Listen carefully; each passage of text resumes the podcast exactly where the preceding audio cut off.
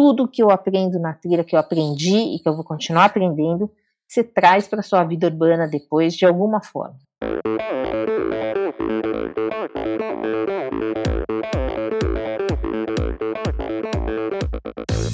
Olá pessoal, aqui quem fala é Renata Falzoni. Olá, e eu sou Tim Don. Eu sou Jaque Mourão. Olá, eu sou João Paulo Diniz. Eu sou Adriana Silva. Oi, eu sou Mauro Ribeiro. E, e esse, esse é o Endorfina Podcast. Podcast. Valeu, até mais. Sou Michel Bogli e aqui no Endorfina Podcast você conhece as histórias e opiniões de triatletas, corredores, nadadores e ciclistas, profissionais e amadores. Descubra quem são e o que pensam os seres humanos que vivem o esporte e são movidos à endorfina.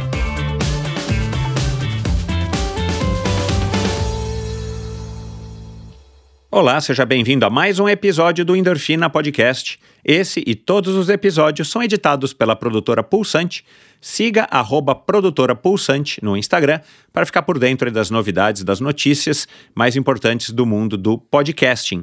Bom, é, eu quero começar aqui agradecendo a Madalena, ouvinte do Endorfina, que é amiga da Rose, que me sugeriu que eu conhecesse a Rose, que é essa minha convidada de hoje. E, e, como quase todos, ou todos, né, como todas as sugestões, como todas as sugestões dos meus ouvintes, eu, eu vou atrás, eu começo a seguir, eu dou uma pesquisada, eu faço às vezes perguntas né, para esses ouvintes por que, que é, essas, essas sugestões me foram dadas, né? Por que, que esses ouvintes sugeriram é, ou pensaram nesse, nessa pessoa para ser convidado do Endorfina e depois aí da, da minha pesquisa inicial já me interessei pelo perfil da Rose, pela, pela história, pelas aventuras que a Rose vivia e, e justamente quando eu fui entrar no seu Instagram, ela, eu, eu me deparei com uma foto no Instagram dela do João Paulo Diniz, meu amigo, meu grande amigo aí de muitas, muitas aventuras e de várias décadas, que faleceu né, há pouco tempo e, e já foi convidado de endorfina, o filho do empresário Abílio Diniz. E, e aí eu achei curioso, né? Uma foto do João no Instagram da Rose. Aí fui ler a legenda e aí na hora entrei em contato com a Rose, foi logo, enfim, foi logo depois, né, do acontecido. E e aí ela sempre muito simpática, muito solícita, me atendeu super bem, me explicou qual era a relação dele, dela com o João. E aí é, a conversa já fluiu e aí a gente já ficou acho que quase que meia hora ou 40 minutos no telefone, falando um pouco aí sobre a, a história dela e, e, as aventuras dela. E aí, claro, na hora já me fisgou e eu falei, puxa, Rose, pera, vamos gravar um podcast, porque se a gente conversa muito antes, alguns, alguns assuntos e algumas curiosidades tanto da minha parte quanto da parte dela, é, ficam né, registrados na nossa cabeça como é, já contados, já é, é, gravados, vai, entre aspas, num, num arquivo de podcast. E aí, beleza, a gente é, agendou a conversa e de fato foi uma conversa espetacular. A Rose começa falando sobre exatamente a relação dela com o João Paulo Diniz e com, é, enfim, com a família de uma maneira geral. Eu vou deixar aí você ouvir para não estragar aqui a, o comecinho da história da Rose. E aí, claro, a gente falou sobre a história de vida dela e vocês vão ver aqui agora nesse resumo que eu faço, nessa introdução que eu faço na abertura do, do episódio, que ela tem uma história bem singular, bem interessante e uma história que é, inspira, definitivamente inspira, inspira a qualquer um que esteja pensando em recomeçar, qualquer um, qualquer um que esteja colocando em, em, perspectiva a sua vida, seja profissional, pessoal, amorosa, afetiva, enfim. É uma história de recomeço, é uma história de reencontro, é uma história de ressignificação. E aí nós, nós falamos sobre é, o trabalho, sobre direito, né? A Rose é formada em direito, atuou como advogada durante muitos anos. Aliás, ela é uma das criadoras do Código de Barras, isso que eu vou falar, esse spoiler. É, sim, teve gente que trouxe o código de barras para o Brasil. A Rose foi uma dessas pessoas responsáveis quando ela ainda trabalhava no grupo Pão de Açúcar. Também aí vocês vão entender qual é a história dela, é, com o João Paulo. É, falamos sobre perseverança, descobertas, preconceito, falamos sobre é, cabelo de arame. A vida na trilha não é uma vida fácil, né, Rose? A Rose compartilhou um pouco aqui. Enfim, foi uma conversa muito legal, um, uma mulher super bacana, um papo super bom e, e, com histórias bem legais. A gente não conseguiu abordar, claro, nenhuma pequena parte, eu acho, não dá nem para dizer nenhuma pequena parte das histórias, mas é, já prometi para ela e, e, eu quero trazê-la de volta aqui para que a gente conte mais histórias, porque são histórias que é, hoje nos fazem rir e são é, divertidas, mas que na hora, para quem está passando, são perrengues. E, e a Rose já está se tornando, ou já se tornou, depois de caminhar mais de 8 mil quilômetros, uma especialista em driblar, em lidar com esses perrengues, que no final das contas é, é muito bacana, ela curte e, e, enfim. Cara, foi uma história muito legal. Mais uma vez, é, obrigado então pela sua audiência, mais uma vez obrigado, Rose, pela sua é, simpática participação e, e, e atenção comigo. E vamos lá, então, tenho certeza de que você vai gostar. Antes, eu só vou lembrar você de entrar no endorfinabr.com. Lá você também pode ouvir todos os episódios. Lá você vai conhecer um pouquinho mais a respeito desse projeto. Lá você pode assinar a newsletter semanal do Endorfina, onde toda sexta-feira eu compartilho um pouquinho do, de algumas reflexões ou de uma reflexão que eu faço ou fiz a respeito do convidado, onde eu compartilho alguns assuntos que me chamaram a atenção durante a semana e quem sabe é, esse e-mailzinho ainda pode te trazer um pouco mais de inspiração no seu final de semana. Lá também você se informa a respeito do Endorfina ao vivo, se você quiser receber o Endorfina aí na sua loja, escola, trabalho, entre em contato comigo. Lá também você pode apoiar financeiramente esse projeto e qualquer ajuda é muito bem-vinda. A partir de 20 reais por mês, você já vai estar tá fazendo a grande diferença aqui para mim e pro Endorfina. E é, você acessa todos os links para as redes sociais dos convidados, você acessa informações adicionais sobre alguns assuntos que foram comentados em cada um dos episódios lá no endorfinabr.com. Não se esqueça de curtir e seguir o Endorfina no perfil do Instagram, Endorfina BR, no canal no YouTube, Endorfina TV com Michel Bogli. Lá também você pode assistir a esse e tantos, os outro, tantos outros episódios desde o ano passado, desde o ano de 2021. Bom, é isso. Vamos lá para mais uma conversa. Afinal de contas, quem é que não gosta de uma boa história, não é verdade? Minha convidada de hoje nunca se interessou pelos esportes. Para ela, fazer uma simples caminhada na praia já era motivo de preguiça. Formou-se em direito e entrou na roda viva das intermináveis horas diárias de trabalho em busca do pote de ouro ao final do arco-íris. O hábito de fumar, adquirido ainda na juventude, permaneceu com ela por mais de três décadas, até que, instigada pelo filho na época com 14 anos, ela decide tentar provar que sua força de vontade era maior do que o hábito e principalmente a dependência química. Sem recorrer a qualquer tipo de auxílio externo, o processo foi duríssimo, mas ela conseguiu. Já perto dos 50 anos, passou a questionar diversos paradigmas na sua vida como mãe, esposa, profissional e mulher. Em busca de algum tipo de resposta, ela decidiu apostar numa caminhada pelo famoso caminho de Santiago de Compostela. Desacreditada pela família e amigos, em 2014 ela parte para o que seria o ponto de não retorno em sua vida. Ao concluir os 850 quilômetros em 31 dias, ela inaugura um novo ciclo, um novo começo. Desde então, já acumulou mais de 8 mil quilômetros caminhados por algumas das trilhas mais famosas e desafiadoras dos Estados Unidos. Hoje aposentada do trabalho, ela se dedica a pesquisar, estudar e se preparar para o próximo desafio. Nesse processo, ela também gosta de compartilhar sua visão sobre a natureza e suas reflexões sobre a vida não natural, aquela vivida nos grandes centros urbanos. Ela foi a segunda brasileira a concluir os 4.281 quilômetros da famosa PCT, a Pacific Crest Trail. É uma mulher que soube se reinventar e encarar todos os tipos de desafios sociais e naturais, como aprender a sobreviver no deserto, subir e descer montanhas inclinadíssimas, lidar com a falta total de conforto e não temer animais selvagens. Conosco aqui hoje uma mulher corajosa que aprendeu a viver livre e carregar na mochila e no coração só o que é realmente necessário e leve. A ex-advogada em sua versão mais natural, a trilheira Rose Eidman. Seja muito bem-vinda, Rose.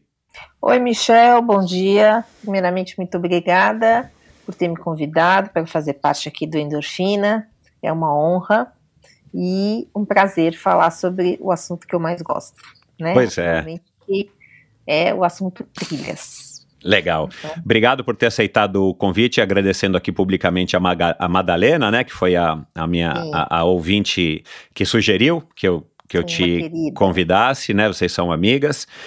E, e, eu descobri que ela também é conhecida, amiga de um outro amigo meu que já teve no Endorfina, o Amilcar Altemani. Então a, a, o mundo acaba sendo menor nesse sentido, né? Ah, muito pequeno. Exato, é. Ô, ô Rose, tá tudo bem? Tá, comigo, graças a Deus, tudo bem, né? A pandemia atrapalhou todo mundo e a mim também. Claro. Então, recentemente eu, eu fiz pouquíssima coisa, perto do planejado. Uhum. Mas eu acho que agora já está chegando numa fase de poder retomar isso, né? Se Exato. Eu vou conseguir retomar. Exato. Com, com, com, os preços um pouco inflacionados, mas o que, que, a gente vai fazer? Né? Mas é, a, a, vida de, de hiker, a gente tem até um apelido, né, assim, interno, que é muito usado, né, é, que é hiker trash, né, quer dizer, um trilheiro que é um lixo, né, a gente, a gente vira realmente, parece que saiu de dentro de uma lata de lixo, né, tem, tem algumas fotos no teu Instagram que dá para perceber com todo respeito, é. Graças a Deus não tem cheiro, porque senão as pessoas sairiam correndo do Instagram e voltavam nunca mais, entendeu? Porque é uma coisa, a gente cheira muito mal. E as pessoas têm a impressão de que passando um desodorante está tudo resolvido, mas não é verdade entendeu? Então, por isso, eu nem carrego desodorante, porque seria uma coisa completamente inútil, uhum, sabe assim? Uhum. É, e, e a gente, então, hiker trash é uma coisa, assim, muito muito carinhosa entre a gente, né? Uhum. E eu vi um post ontem muito divertido, perguntando qual foi a coisa mais rara que um post no, no porque todos, todas as trilhas elas têm um, um grupo dentro do Facebook assim, né? para você discutir equipamento, discutir é, trechos da trilha, é, até, até a própria associação às vezes faz posts lá dentro, dando, olha, esse, esse trecho está fechado porque tem um incêndio porque aconteceu alguma coisa. Então, tinha um cara que botou, qual foi a coisa mais hiker trash que você fez dentro da trilha? E eu respondi a minha, uma vergonha. Fiquei, não fiquei com vergonha lá, né? É vergonha aqui. Assim, mas respondi. Eu achei muito hiker trash. que foi? Eu tava num, num, Eles chamam de resort, mas tá muito longe do, da nossa concepção de resort, assim, né? Assim, é, um, é um barzinho com algumas mesas de madeira de fora e um lago muito lindo, normalmente com uma paisagem super bonita. E eu tava num desses resorts, né? E estava sentada numa mesa que era não chegava a ser comunitária, mas era muito grande, cabia mais mais do que apenas quatro pessoas, sei lá.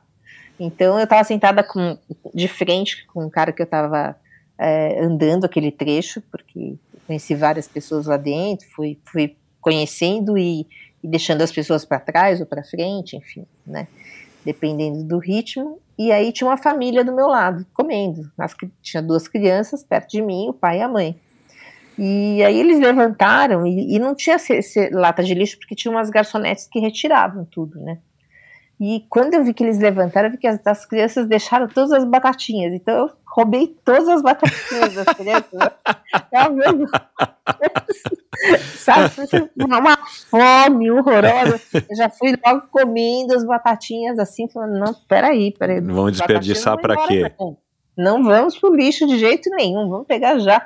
E eu fui pegando, e o, e o cara que estava comigo, ficou me olhando, ele falou, ele falou, é, vou pegar também. Ele pegou que tá do lado dele, entendeu? E, foi, e assim foi.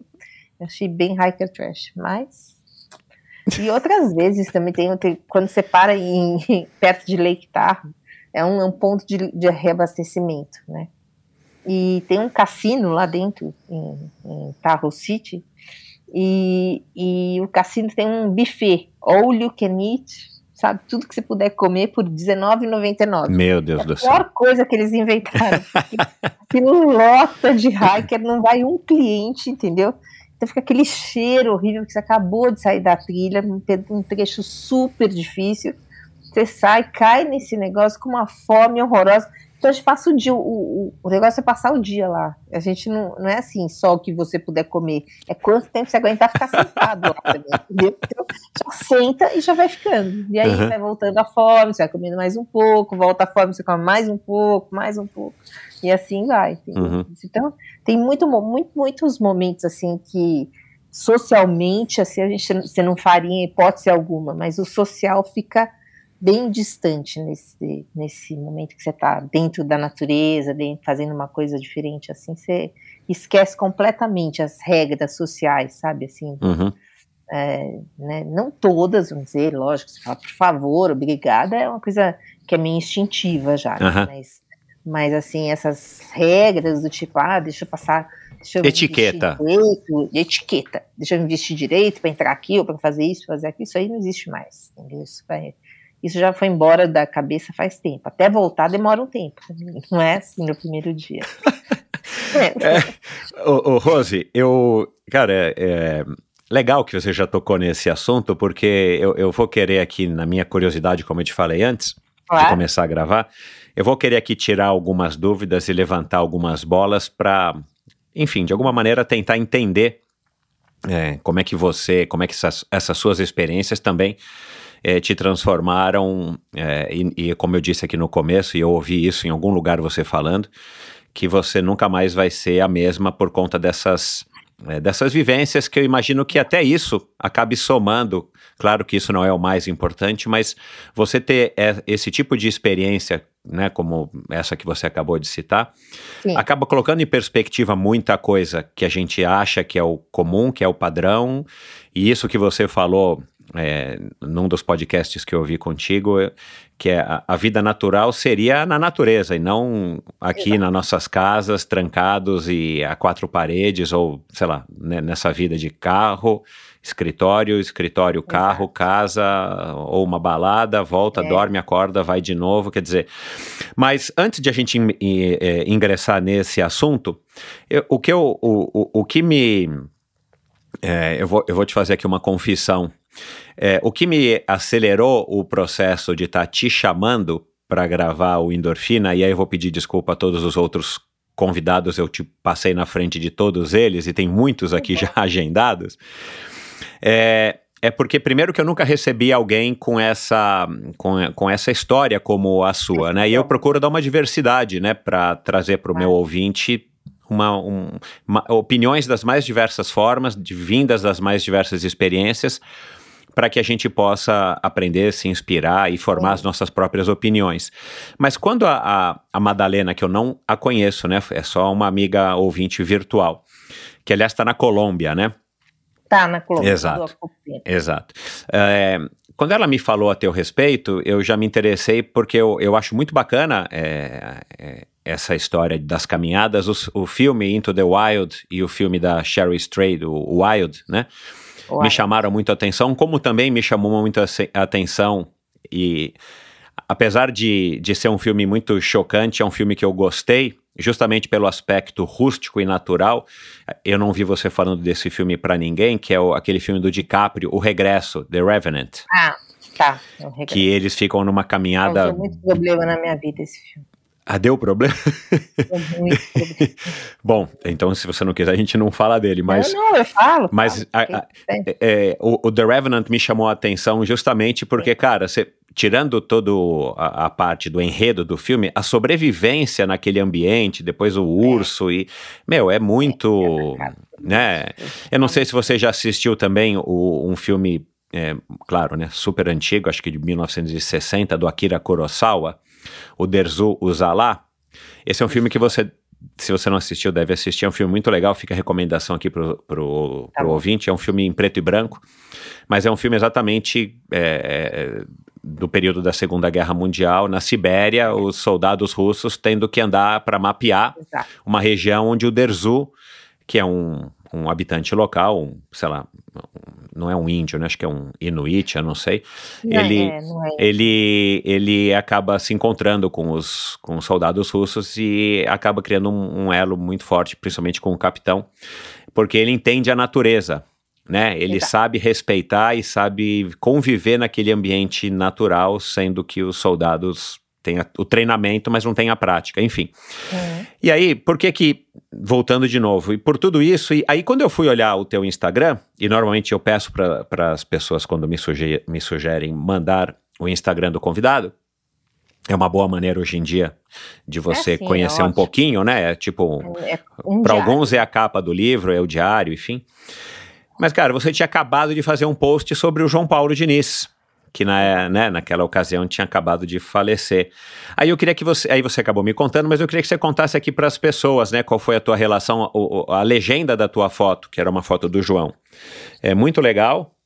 E, e aí eu queria então que você falasse um pouco aqui da tua relação com ele, como é que vocês se conheceram e como é que foi aquele comecinho que você me contou da, enfim, da tua então, convivência eu, com ele. Eu, eu tive uma, uma juventude, assim, uma infância e uma juventude muito privilegiada, sabe, Michel?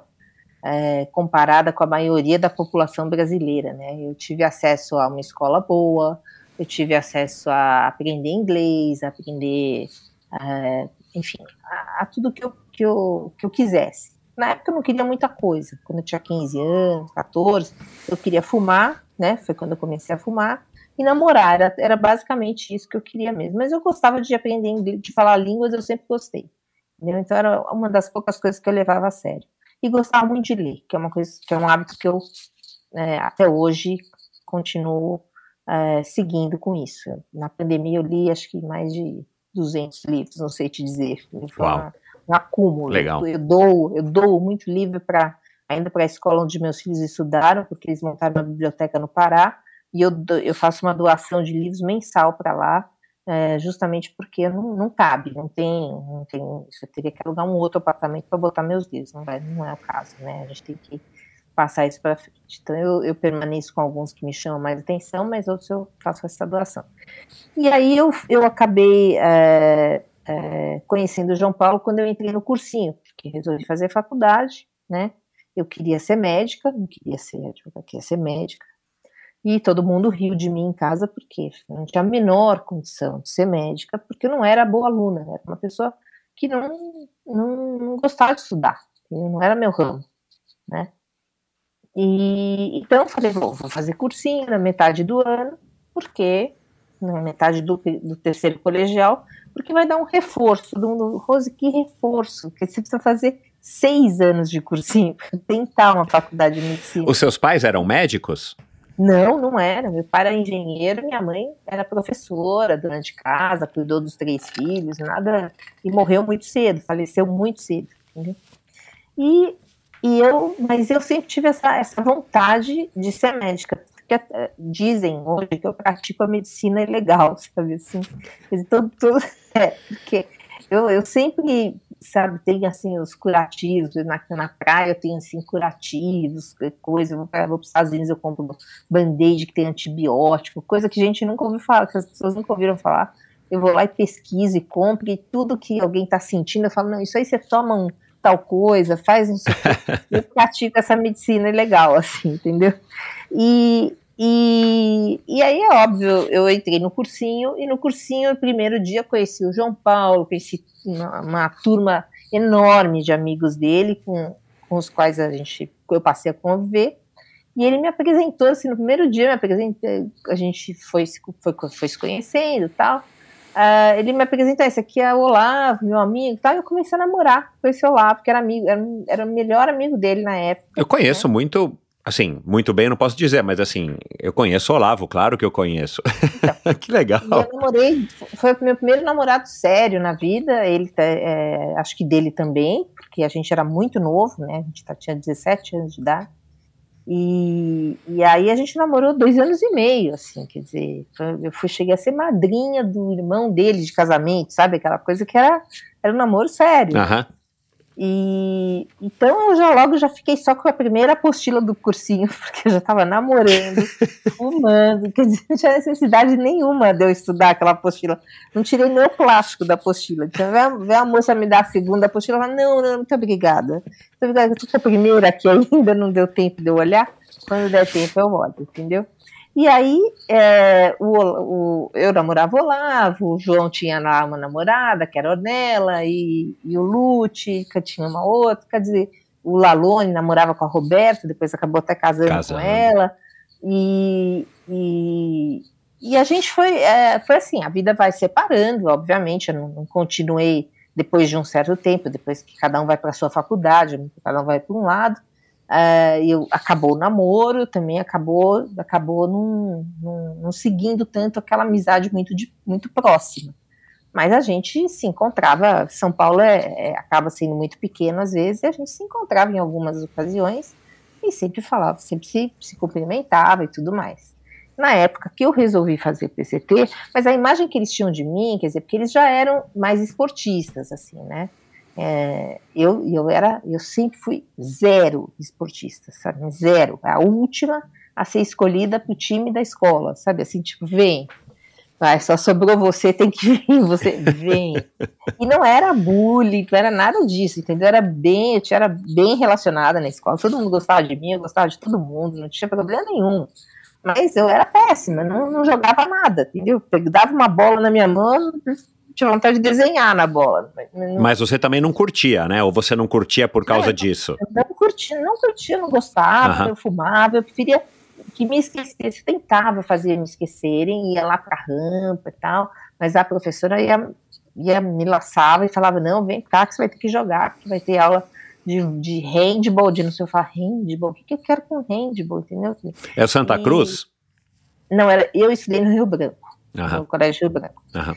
E aí eu ia lá, jogava o tal do handball, mas jogava mal, não fazia um gol, uma coisa absurda, acho que eu não me lembro de ter feito nenhum gol na vida, entendeu? E é, mas eu tinha que ir, me mandavam ir, eu ia, né? Então, e agora o João Paulo não, ele já era, ele já era esportista naquela época, já era uma coisa, é, né, assim, típica da, da família dele e os amigos também, todo mundo tinha lá o seu, seu hábito esportivo. E eu acabava sendo a única, eu, acho que eu era a única que fumava, você quer saber? Acho que ninguém mais fumava, só eu fumava na uhum. época, entendeu? Então, é, o próprio Olavo me chamava, ah, lá vem a Maria Fumaça, que horror, esse cigarro, não sei o que, pegava no meu pé, mas não tinha jeito, era, era com cigarro e tudo. E eu não parei nunca, parei só depois de 32 anos mesmo, entendeu? Uhum. Então, é, então foi assim que eu conheci o João Paulo. E a gente, a gente conviveu durante muito tempo, depois a gente foi se afastando, e ele, o escritório dele é na frente do shopping Guatemi, um dia eu estava lá, e encontrei com ele, estava perto já de eu ir para a PCT, né? E eu falei, ô João Paulo, eu queria tanto trocar uma ideia com você, estou querendo fazer uma trilha super longa. Ele falou, trilha, você, você vai fazer esporte. Eu falei, vou fazer esporte. o que é isso? O mundo, o mundo gira mesmo. Eu falei, gira, o mundo gira. E a gente foi tomar um café no escritório dele e ficamos horas, assim, conversando sobre a trilha. Eu queria, eu, eu consegui sugar dele, assim, muito da, é, da sabedoria que ele tinha, da sabedoria esportiva que ele tinha. Exato. Né? Porque é, ele era um cara assim muito sábio nessa nessa questão. Então eu falei, pô, nada nada melhor do que conversar. E ele, ele não acreditava assim muito. Ele, ele falava assim: você vai sair do, assim, da fronteira com o México, e aí você vai até a fronteira com o Canadá. Eu falei, exatamente, andando pelo mato, entendeu? Ele fala, puxa vida, eu acho incrível, né? Aí eu tinha um outro amigo que, é, que faz maratona, e esse meu amigo falou assim: Olha, eu acho que você não vai conseguir, porque isso no caminho de Santiago ainda. Caminho de Santiago, ele falou: Acho que você não vai conseguir, porque eu tenho vários amigos que tentaram fazer o caminho de Santiago e que, e que não conseguiram, entendeu? Andando, né? Uhum. Eu falei: Bom, eu não sei, não sei que tipo são os seus amigos, mas assim, eu vou, eu vou tentar. E eu também não sei se eu vou conseguir. Eu, vou só, eu só estou me propondo a tentar, né? É, mas eu consegui. Uhum. Mas, mas foi uma coisa, é, para mim, na época, muito difícil. Né? O caminho de Santiago foi muito difícil. Uhum. Então, Rose, realmente... e, e, você ainda trabalhou durante 15 anos, sei lá, no Pão de Açúcar como advogada do Pão de Açúcar. É, não só como. Eu, eu saí também da área de advocacia, porque é, eu fui para a área comercial, né, na Express, que era uma uma joint lembra essas lojas de conveniência express, elas deixaram de existir, mas elas na época eram muito fortes, eram Não foi uma, não foi uma, uma, uma, uma iniciativa do João Paulo lá dentro do, grupo? Do próprio João Eu Paulo. lembro direitinho disso, é, é. Exatamente, que e eu fui ser gerente comercial de uma área lá, então eu fazia, eu comprava coisas para para Express que era uma compra separada do Pão de Açúcar. Não era assim, vamos pegar do estoque do Pão de Açúcar, porque era uma, era uma joint venture entre a, a Shell e, a, e o Pão de Açúcar. Uhum. Então tinha as lojas de conveniência. Uhum. E eu, eu sempre fui uma pessoa que trabalhou muito, muito, muito mesmo, né? Eu não tinha horário, para mim não tinha Páscoa, não tinha fim de semana, não tinha feriado, não tinha Natal. Era eu eu era bem, eu trabalhava muito, né? Uhum. E, e, e, obviamente é um, é um trabalho de, de escrita, é um trabalho de leitura, que às vezes também levava a fumar mais ainda, porque você fica ali sozinha, né? E pensando e escrevendo e fumando, entendeu? Uhum. Então, uma época eu fui morar no Rio de Janeiro, teve um diretor lá que é, é, sugeriu que eu, que eu fosse transferida para o Rio de Janeiro, porque a regional do Rio de Janeiro estava sem ninguém, sei o que, fui para lá. É, então foi, foram épocas, é, eu tive vários momentos dentro do Pão de Açúcar, sabe, assim, mas eu nunca gostei de ser advogada, sabe, esse, esse é o ponto. Uhum. Porque não é, eu queria ser médica, né? eu, fui, eu fiz advocacia porque a PUC em São Paulo não, não, tinha, não tinha medicina, só tinha é, em Campinas. E eu falei, não, a Campinas não vou, não quero, quero ficar em São Paulo. Então aí, eu, eu, aí meu pai falou assim, não, por que você não presta direito lá na PUC, né? Quem sabe, sabe assim, que você, sem querer dizer, é capaz que seja a única que você passe, e realmente foi a única que eu passei. não tenho vergonha disso, porque realmente eu não era boa aluna, fazer o quê? Uhum. Não era meu ramo, entendeu? Uhum. Não, e, e, e, nessa época que a gente tem que decidir a, a, a, o curso da é faculdade, é, a gente é. percebe depois de um bom tempo que a gente realmente não, não, não tem tantas condições. Tem gente que tem o, a sorte, o privilégio de acertar, bom, mas é. é mas muita gente acaba mesmo mudando de caminho ou dúvida, se tornando infeliz mudou. no que faz porque ficou amarrado é, com aquela decisão. Filho mudou, meu próprio filho mudou. Quando eu voltei da PCT, é, da, da GMT, aliás. John Muir, né? É, da John Muir Trail, ele falou, mãe, eu tenho uma coisa para te falar. Aí eu falei, nossa, a namorada tá grávida, porque a primeira coisa que eu pensei, falei, tá grávida. Eu deitada na cama, assim, sabe, assim, eu falei, eu só mexi o olho, eu falei, que a sua namorada tá grávida? Ele falou, não, mãe, claro que não. Eu falei, bom, então pode contar qualquer coisa, qualquer coisa, não interessa o que seja, pode contar, manda. Aí ele falou, não, é porque eu não estou gostando da faculdade. Ele tinha entrado na USP, tinha entrado em ciência de computação. Eu falei, pô, você não está gostando? Ele falou, não, eu não estou gostando, eu já me informei, não é legal, vai continuar sendo monótono assim para sempre, não vai mudar. E eu quero sair, vou fazer outra coisa. Eu falei, então saia já, entendeu? Porque você tem que buscar o que você gosta agora, com 17 anos de idade, não, não depois, né? É. Então, é tanto que ele está um ano atrasado, né, na, na, na faculdade, porque ele teve que, ele parou no meio do ano e ele foi prestar só no final do, no, no começo do ano que vem, do, uhum. do próximo ano. Uhum.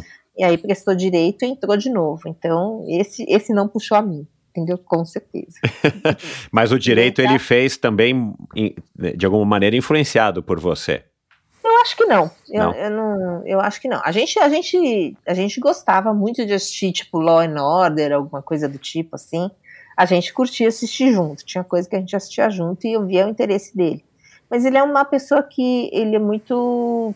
Ele, ele luta muito pelos direitos das, das pessoas, das coisas, pelo que ele acha correto. Então ele tem essa, essa, essa vertente dentro dele, assim. Mas eu não sei nem talvez se ele vai atuar como advogado, eu não sei. Entendeu? Eu acho que a advocacia é muito ampla. Ela te dá a possibilidade de você é, fazer muita coisa na vida, não, não, não ser apenas advogado. Diferente de medicina, que você faz medicina, você tem que ser médico. Não dá para você, né, é. fazer muita, muita outra, não dá para variar muito no tema, né? uhum. né? Mas advocacia é uma formação bem ampla, eu acho. Né? A gente dá uma noção do mundo. Bom, é, já para emendar então nesse assunto da advocacia, é, você depois de. Você começou a, a, a fazer suas caminhadas é, em 2014. Então a gente está há oito anos já dessa Rose nessa nova versão, como eu brinquei aqui no, no começo, mas é uma verdade, né? Porque eu vi você é. falando disso. Você acha que e é só uma especulação, mas eu imagino que você tenha tido muito tempo para refletir sobre isso, principalmente diante talvez da, da, da, da surpresa de muitas das suas, das suas relações pessoais que conheciam a Rose desde um João Paulo, né? Que eu tenho é. certeza é. que foi super, é, enfim, é, motivador e tal. Até as pessoas que não são tanto, né?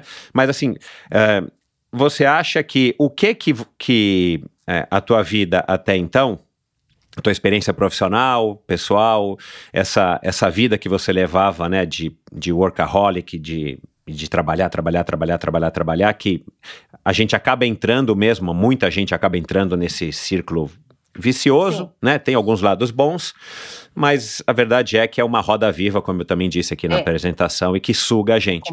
É, o que, que você acha que essa vida te deu, é, te trouxe, te proporcionou, para que você pudesse ter mais recursos também para poder apreciar o que você tem apreciado hoje como uma trilheira, como uma hiker? Tá. E apesar dessa pergunta ser completamente surpresa, eu tenho uma resposta de baixo pronto para ela. é, é, o que me trouxe, o que a minha vida anterior, a, a vida de hiker me trouxe foi a perseverança, entendeu? Eu sempre tive que ser muito perseverante em tudo que eu fiz na vida, porque eu, eu, eu entrei na, na PUC, eu fiz direito, e aí eu comecei a representar, às vezes, o Pão de Açúcar, eu não fazia é, nada, nada litigioso, eu fazia uma parte de negociação com as secretarias de fazenda no, no, no Brasil inteiro, e, e aí, por telefone, né, na época não existia videochamada, não existia WhatsApp, não existia nada disso. Você ligava, marcava uma entrevista com, com um responsável na Secretaria da Fazenda do Pará para re, resolver um assunto interno de, de legislação fiscal. E aí o cara ficava aguardando, a, aí vem a advogada do Pão de Açúcar, chegava uma, uma garota, né, que hoje eu já estou mais velha, mas eu, na época eu tinha 24 anos, então se chegava aquela pessoa 24, 25, chegava aquela era, uma, era aquela cara de desapontamento, sabe assim, como assim? Então, então a prova que eu tinha era o meu cartão, né, sabe, o famoso cartão de visita que estava lá, meu nome, nome do Pão de Açúcar e tudo mais, e, e eu tinha, eu cheguei, passei por momentos hilários, do tipo, é, quando surgiu o código de barra no Brasil, né, foi o meu superior hierárquico no jurídico que foi para a Bélgica e cadastrou o Brasil como porque o Brasil não tinha código de barra, né? Então é, a gente ganhou esse número 789, qualquer produto brasileiro começa com 789, e aí é, aí eu, a gente começou a fazer reuniões em Brasília para fazer uma legislação fiscal que desse para ser unânime no Brasil inteiro, né? E eu sentei na, na, reunião, eu não ia pelo Pão de Açúcar, eu ia pela Associação Brasileira de Supermercado, porque é, não podia um, um, varejista participar de uma é, legislação. Você ia junto com o Márcio Milan? É, o Márcio Milan era, era o meu super amigo, assim, super, super amigo. E ele que me mandou para o Rio de Janeiro, na época que eu fui para o Rio de Janeiro e tal. Mas o Márcio Milan foi posterior um pouquinho a esse, a esse momento. Assim, uhum. E eu ia, eu ia para Brasília representando a Associação Brasileira de Supermercados. Né? Uhum. E aí chegava lá, é, sentei na primeira reunião, porque o cara virou um cara para mim, olhou para mim e falou assim, levantou e falou, eu estou indo. Aí os outros falaram, mas como assim, tá indo aonde? Ele falou assim, não, eu não faço reunião com mulher. O cara falou, eu não faço reunião com mulher, entendeu? Então, era um cara do, de, do Amazonas, ele não se reunia com mulher. Eu falei, nossa, não, eu falei, não, por favor, o senhor fique, eu saio, tal. Então, saí no período da manhã, saí da reunião. Aí, no almoço, dei uma chavecada nele, falei, olha, sabe o que, que é? Se não deixar participar da reunião, vou perder o emprego, aquela coisa toda. E ele acabou cedendo, entendeu? Assim, mas foi uma, uma loucura. E aí Caramba, passei por esse tempo. É, é, é, ruim ser velha por, em alguns aspectos, mas em outros você tem história para contar, né? Eu convenci o sujeito e ele acabou fazendo reunião com mulher, então eu consegui participar lá de todas as etapas da, da implantação no Brasil do Código de Barra, entendeu? Uhum. E como eu era das poucas pessoas que falava francês, era eu e esse meu superior no, no jurídico do Pão de Açúcar na área fiscal, Aí ele, ele me deu um manual dessa doçura, falou, vamos traduzir esse troço, porque isso a gente precisa é, transformar numa coisa que, que a gente consiga, né, passar para todos os produtores, para quem fabrica, para fabricante das coisas. Uhum. Era completamente novo no Brasil, né, não existia.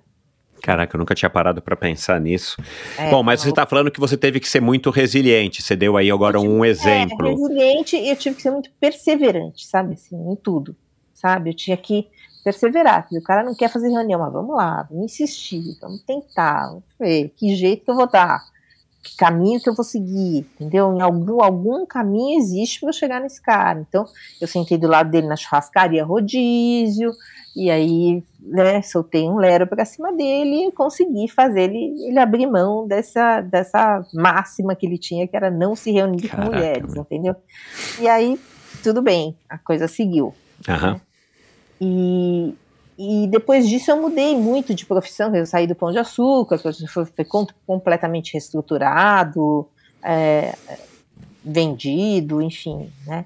Então estava uma fase muito complicada. Eu acho que sobrou só o Márcio Milan, eu não sei, porque eu É, encontrei ele há pouco ele, tempo. ele até. ficou, é, ele ficou um bom tempo lá até a hora que É. não deu mais. é. Encontrei ele há pouquíssimo tempo dentro de uma loja, né? Mas eu estava na loja como cliente, não estava como estava na loja e foi muito legal. Ele é uma pessoa que muito querida por mim, porque ele sempre me incentivou muito, né? Quando eu, quando eu fui para a área comercial, ele foi o meu grande incentivador, assim, sabe? Uhum. E ele, ele chegou a ser o diretor da Express. Foi ele que me levou para a Express. Uhum. Uhum. Então, é, aí ele, ele na época começou a correr, deve correr até hoje, né? Não sei. mas Não, ele pedala, ele já não corre pedala? mais. É, ele já Ah, não corre mais faz alguns É, anos. Ele, ele um começou correndo e começou correndo muito, Muito. e aí teve alguns problemas mesmo de, de joelho, eu não sei, e aí E passou aí, a um pedalar. problema no joelho, ele, ele era do Rio, Márcio era do Rio, né? Originalmente ele morava no Rio de Janeiro.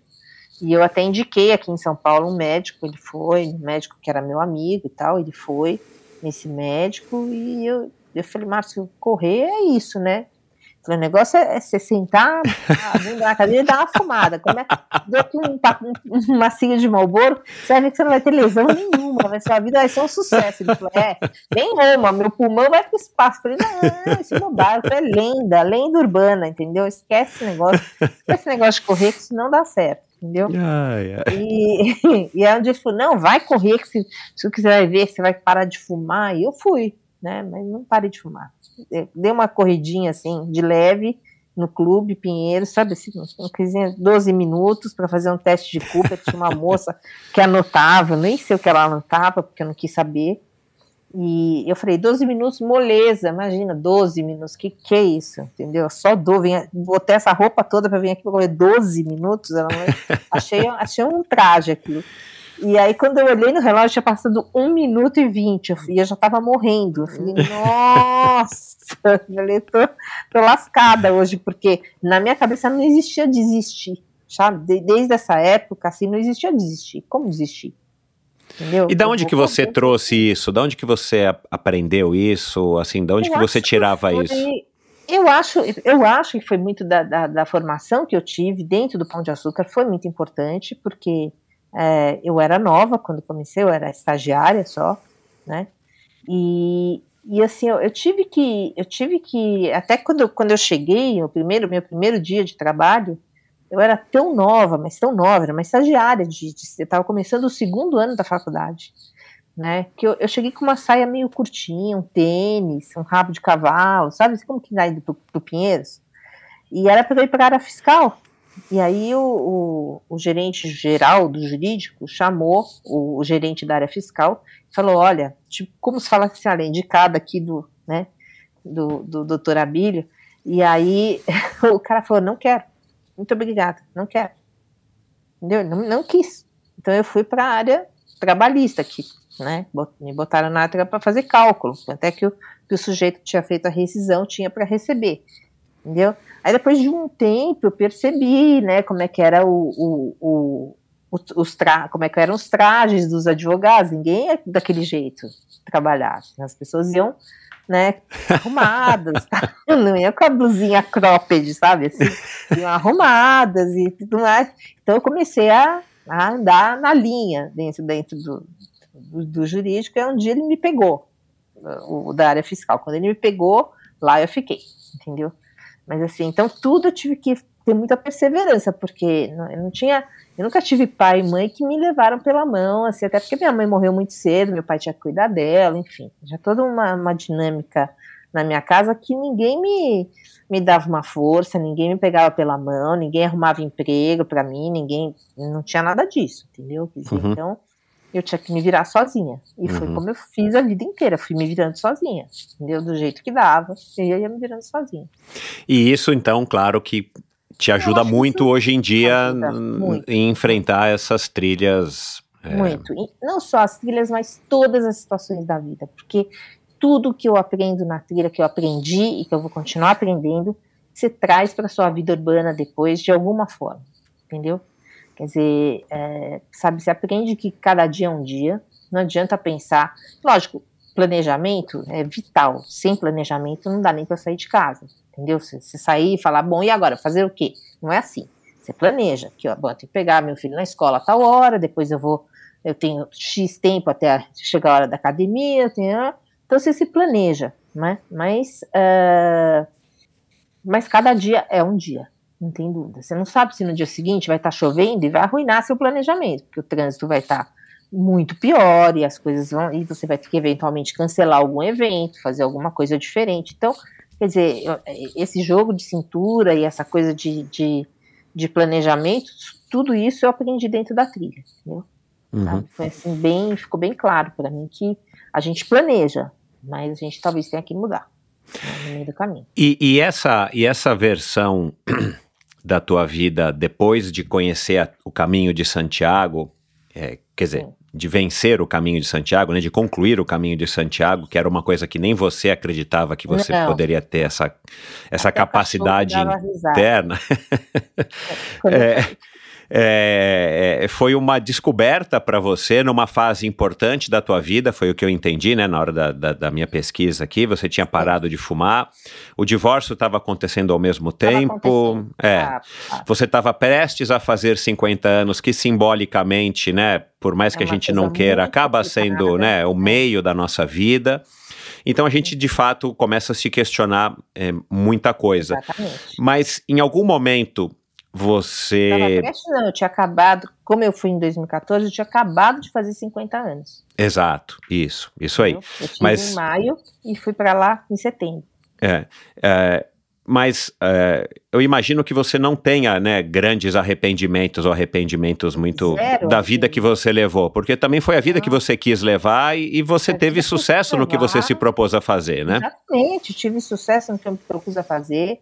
Uh, participei de coisas assim inesquecíveis, uma delas, o lançamento do código de barra no Brasil. Quando eu contei isso pro meu filho, ele falou: ah, como você é antigo? Eu falei: é. Eu dei de cara, ainda bem que você não falou velho, senão.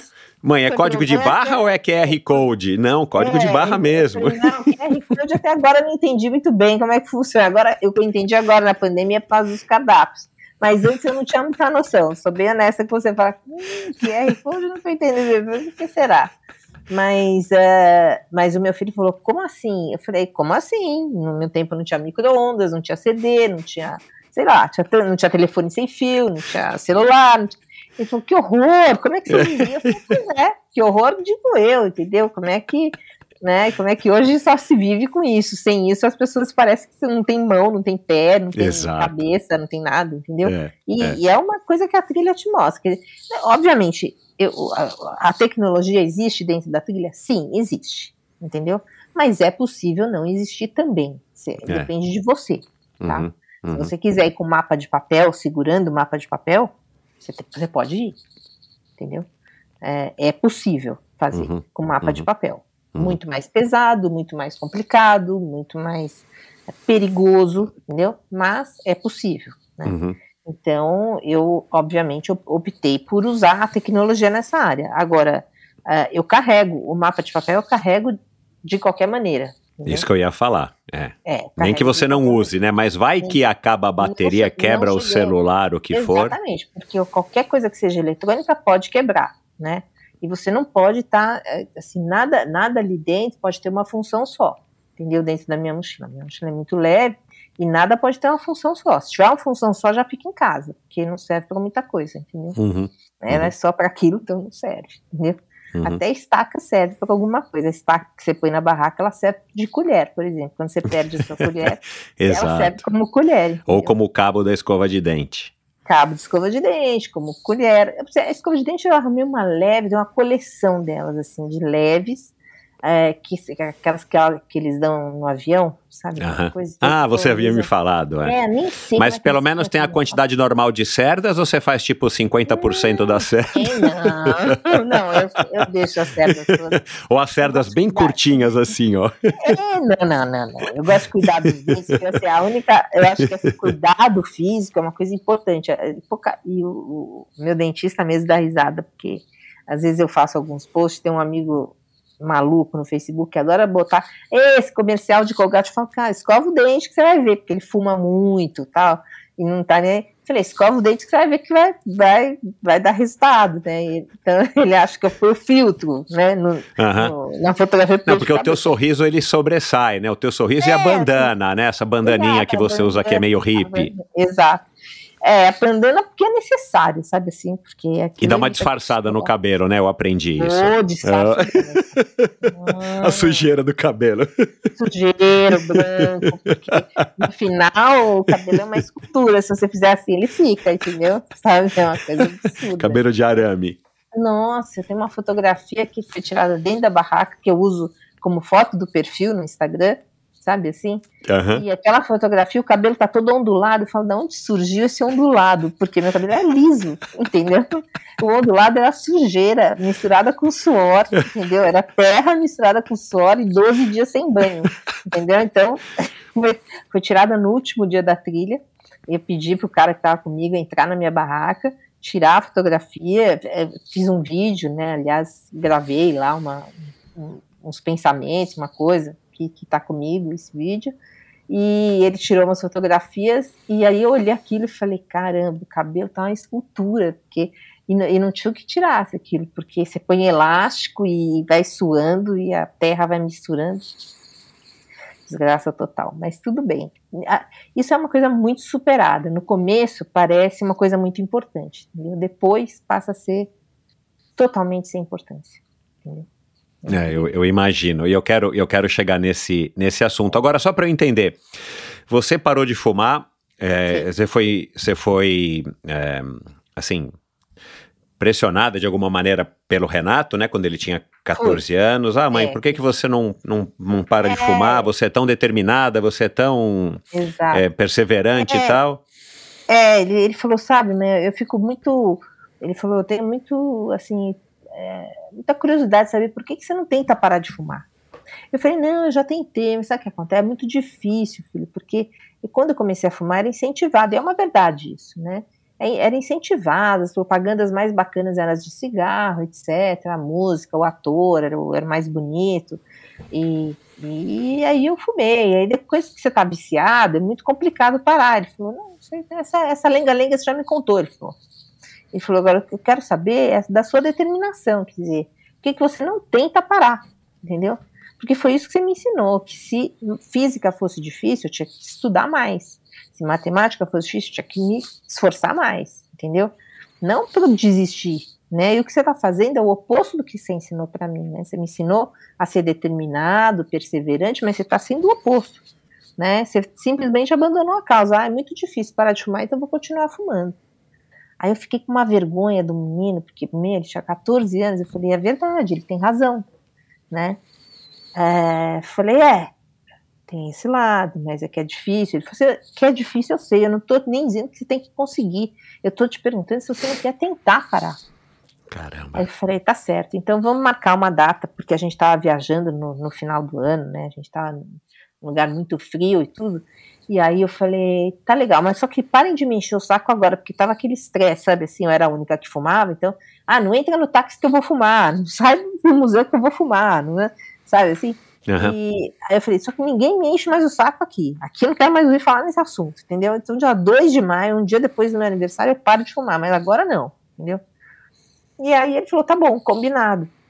E aí assim ficou. Falei, era em janeiro, eu falei, ele vai esquecer, né, essa história.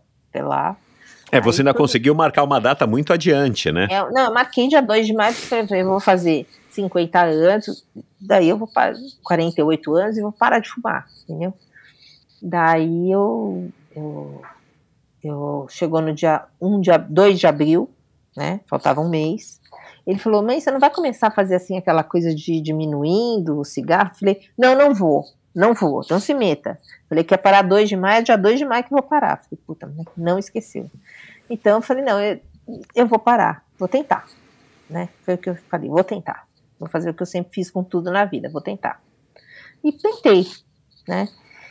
Aí eu vou te dizer que foi assim uma violência mesmo que eu contra mim, sabe? Assim, aquela coisa de parar, porque eu sou muito, é, acho que intensa nas coisas que eu faço. Ou eu faço é, muito, Com tudo, é. Faço, uhum. entendeu?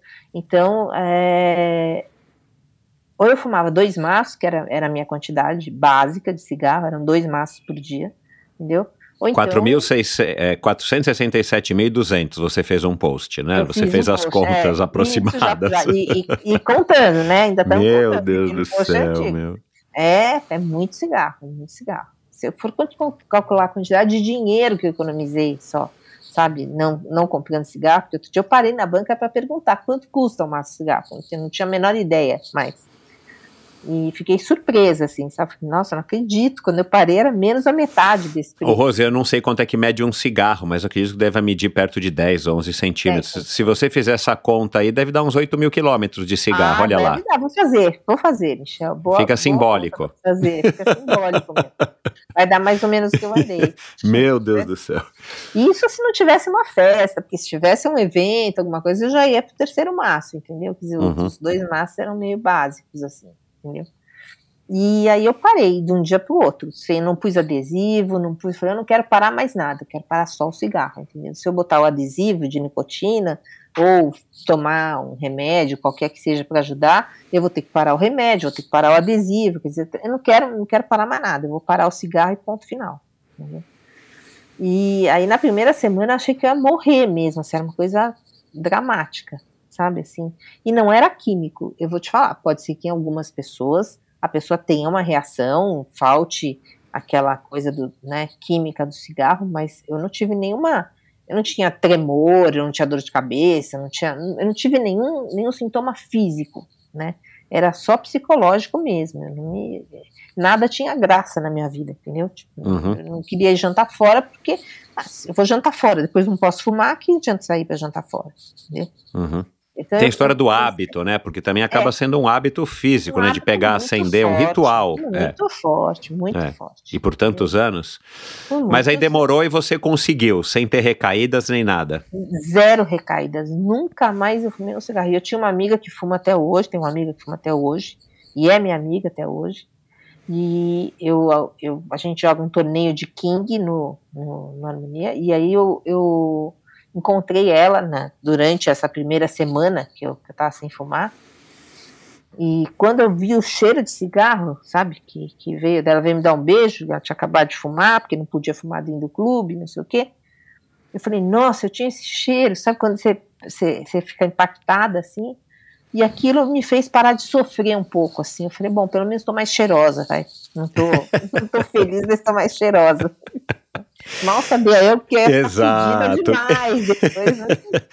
Ô, Rose, agora entre essa essa parada de fumar que com 48 anos, recém-completos, é. é, e dois anos depois você fazer, uh, decidir fazer o caminho de Santiago, você foi alimentando essa vontade, assim, o, o, qual foi o gatilho que falou assim, cara, agora eu vou fazer Santiago de Compostela? Então, é, é, o cigarro ele ocupa muito espaço na sua vida, né? Porque ele tem, ele preenche uma, alguma coisa dentro de você. Ficou um vazio. Quando eu, quando eu tirei o cigarro, eu não tinha esporte nenhum, não praticava nenhum esporte. Eu não fazia nada, não fazia academia. não, não passou pela tua cabeça começar como um, também uma maneira radical de mudar a sua vida? Sim. Já que você estava perto de fazer 50 anos, é. né? Então, e aí, aí começa dentro de você, ah, você já está infeliz com algumas coisas dentro do casamento, você já está, os seus filhos já não são bebês, já são, é, já tem uma independência, né? Uma, uma, uma, certa independência. A minha filha mais nova nasceu no ano 2000, então ela já tinha 14 anos. É, eu estava lá na, naquela situação, já não estou tão satisfeita, o casamento já não está tão bom, Uh, eu já tinha lido o livro do Paulo Coelho sobre o caminho de Santiago quando eu era menina, achei aquilo super bacana, mas na minha idade, né, na, quando eu era menina, as pessoas não viajavam tanto sozinhas, assim, era, era muito complicado, não existia cartão de crédito internacional, não tinha celular, enfim, era, era outra vida. É, e aí eu, conheci uma, uma, uma, garota que já tinha feito o caminho de Santiago, e um amigo meu também, que também é amigo do João Paulo, que já tinha feito o caminho de Santiago, e aí eu conversei com eles, com os dois. É, e aí eles me falaram, ah, é muito bacana, você vai adorar, não sei o que, mas ninguém me dava detalhe. Falaram, gente, não tô, que vai, é bacana, eu vou adorar, mas como é que é o caminho? Eu queria que me dessem dicas sobre e ninguém dá. Eu entendi depois por quê, porque não tem como dar. Porque o caminho é de cada um, entendeu? O caminho é uma coisa pessoal. Você começa e você decide onde você vai parar, onde você vai dormir, quantos quilômetros você vai andar naquele dia, quantos você vai andar no outro, e como é que está indo, se você está se sentindo bem, se você então, é, é muito, é, é, muito pessoal. É. Né? Uhum. E, e aí eu, eu, eu fui para uma academia antes, falei, acho que precisava me preparar, né? Vou na academia. Então eu fui para academia e detestei, assim, porque eu falava, caramba, como eu, como eu fico andando nessa esteira, eu não saio do lugar, sabe? Era uma coisa que, que me dava uma certa angústia, assim. Eu entendo hoje que é, é muito útil, gostaria muito de ir para academia, mas é, na época eu falava que absurdo, tá vendo? Estou certa, fazer ginástica, fazer exercício, fazer coisa, é uma coisa que não tem condição, porque é muito monótono, entendeu? Na minha cabeça era muito monótono uma academia. Uhum. E eu olhava, pra, pra, eu olhava assim, primeiro porque as minhas roupas de academia elas eram fora da moda, porque eu não frequentava academia. Então, eu olhava as meninas super bem arrumadas, com umas legs bárbaras, e eu era completamente fora da moda. Aí eu olhava para algumas tinham feito escova para ir para academia. Ele falava, essa menina fez escova, fez cachinhos no cabelo. Entendeu? Ela, estava lá para arrumar um namorado, não devia estar muito para se exercitar, porque já estava com o corpo ótimo, não sei o que foi fazer lá. E, e assim eu, eu, eu entrei e saí da academia muito rápido, entendeu? falei, não é para mim. Tipo, não é para mim mesmo, entendeu? E falei, eu vou fazer o caminho de Santiago. Daí conversei com esse amigo do João Paulo, que era um que tinha feito, e eu fui. Falei, vou, vou. Peguei, fiz uma lista do que achei que era necessário. Eu ia viajar para Nova York com umas amigas minhas que absolutamente é, hoje nem são minhas amigas, você tem uma ideia, porque a vida delas é tão diferente da minha que a gente não tem mais elo de ligação, entendeu? Assim, não é que não são, não é, não é que são pessoas que eu não converso, não falo, mas é, mas tem... acaba, é, não tem mais muito assunto. Não, não tem vínculo, sabe? Assim, uhum. você perde o vínculo. E, e, um dia a gente tirou um dia da semana, a gente passou uma semana lá, um dia para cada uma fazer as suas compras pessoais, tipo, tem uma encomenda, tem uma coisa. Então aí eu fui comprar equipamento e entrei numa loja que tinha tudo, mas comprei tudo errado, entendeu? Eu não consegui acertar absolutamente nada, sabe? Assim, eu comprei coisas caras, às vezes coisas é, que não eram boas, comprei bota no tamanho que não era certo, e para que bota? Não há necessidade de bota, então, e aí a meia com a bota ficou mais apertado ainda. Você pegou um pouco de dica e um pouco da tua cabeça, até do próprio vendedor da loja. Exatamente, do vendedor que não era, deve ter sido mandado embora, porque o cara me vendeu coisas erradas, entendeu? Não sei, me vendeu coisas erradas. Devem ter mandado, se fosse meu, meu funcionário teria mandado embora. E, e assim, é, mas fui, mas fui, né? Levei tudo aquilo, entendeu? E, e aí eu olho até hoje as fotos do meu caminho de Santiago e eu olho para a mochila e eu fico olhando e fico imaginando, tentando me lembrar o que tanto tinha lá dentro, cara, porque é muito grande, é muito robusta, assim, sabe?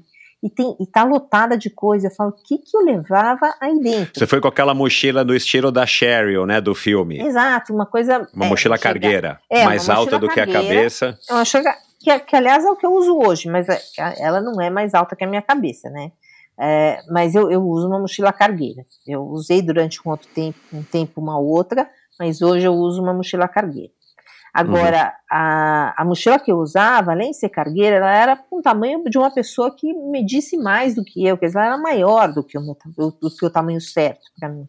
Do seu né? tronco, é. Então ela acabava é, ficando pendurada no meu ombro, então eu fui com dor, o caminho de Santiago inteiro era uma peregrina mesmo, com dor, entendeu?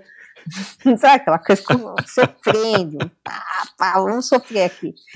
Doía o pé, doía as costas, doía tudo, entendeu? Assim, tem foto de uma garota que ficou minha amiga, uma, uma, uma alemã, fazendo massagem no meu ombro, assim, num, num barzinho no meio do caminho de Santiago.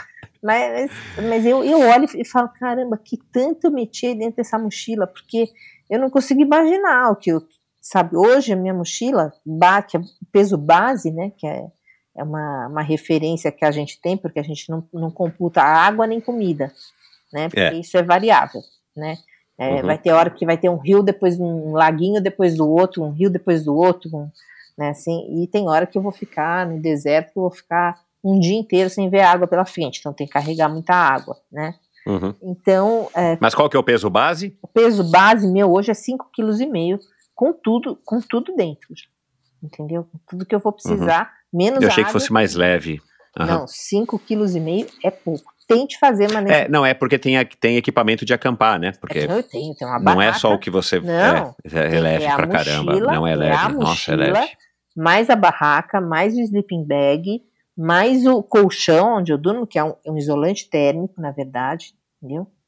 Mais a, o equipamento de cozinha, tem que ter um, um gás butano. Mini fogareirozinho. Mini é. fogareiro, uma panela, uma colher, é, mais alguns artia, um pack de bateria, porque eu não posso.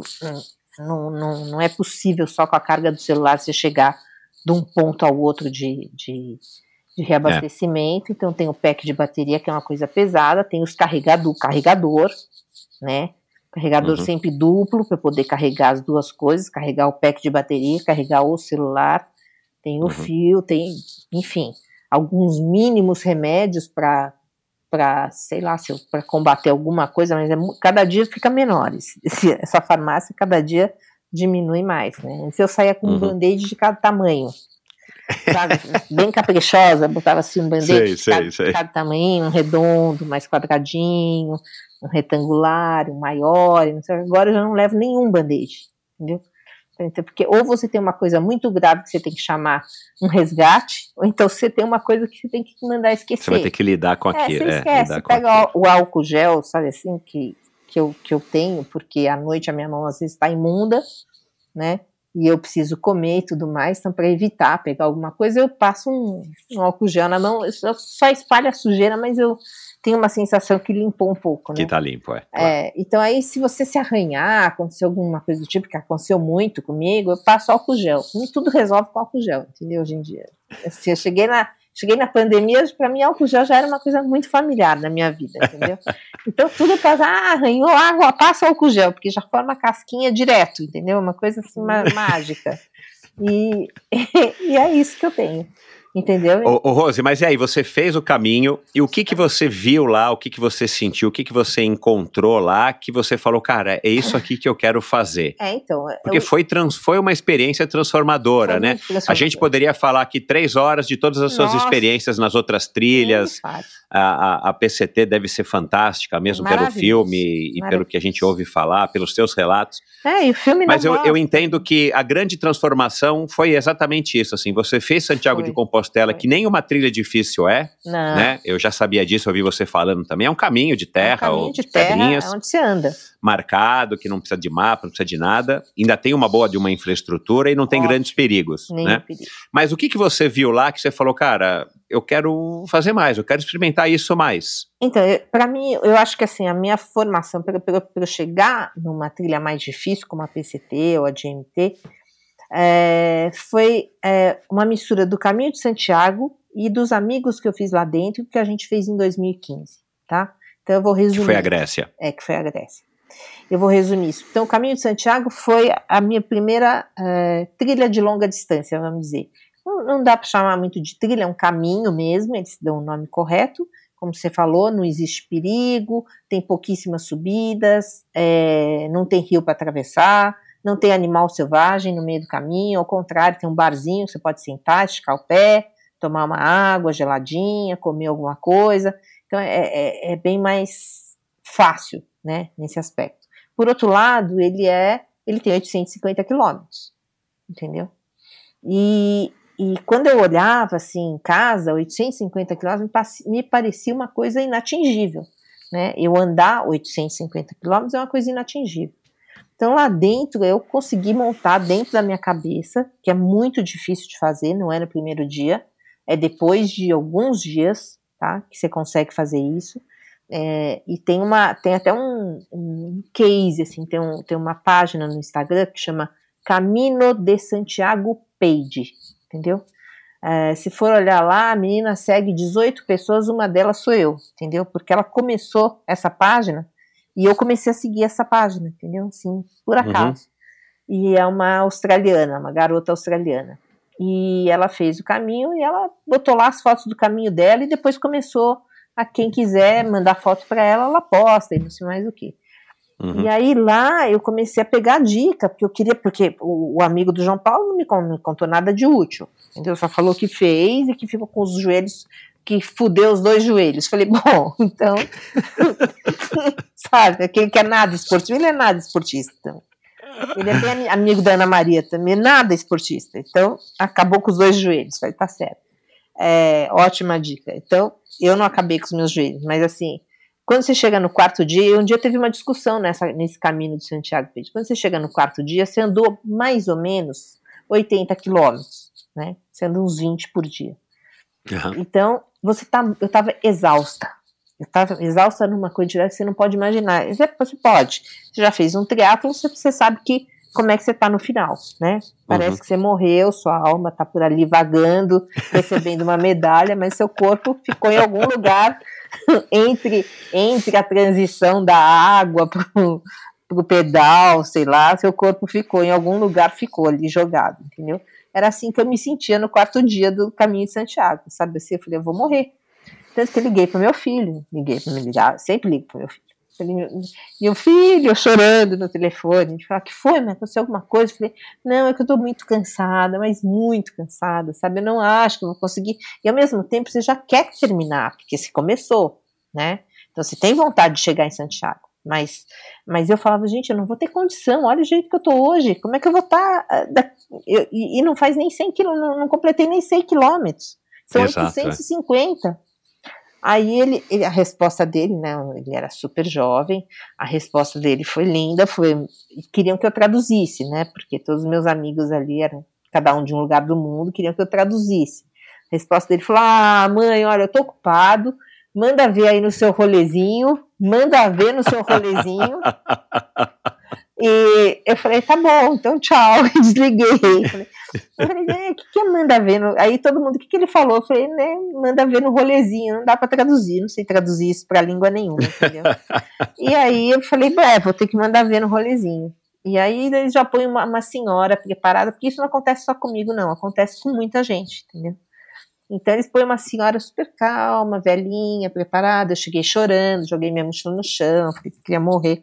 Ela falou assim: Não, calma, minha filha está se sentindo bem. Eu falei: Não, eu tô péssima, não sei como eu cheguei até aqui, não sei como é que eu. Ela falou: Olha, quem te trouxe até aqui foi Santiago, e quem vai te levar até lá é Santiago também. Eu falei: Ah, só se for, porque as minhas pernas eu não sei como é que vai ser.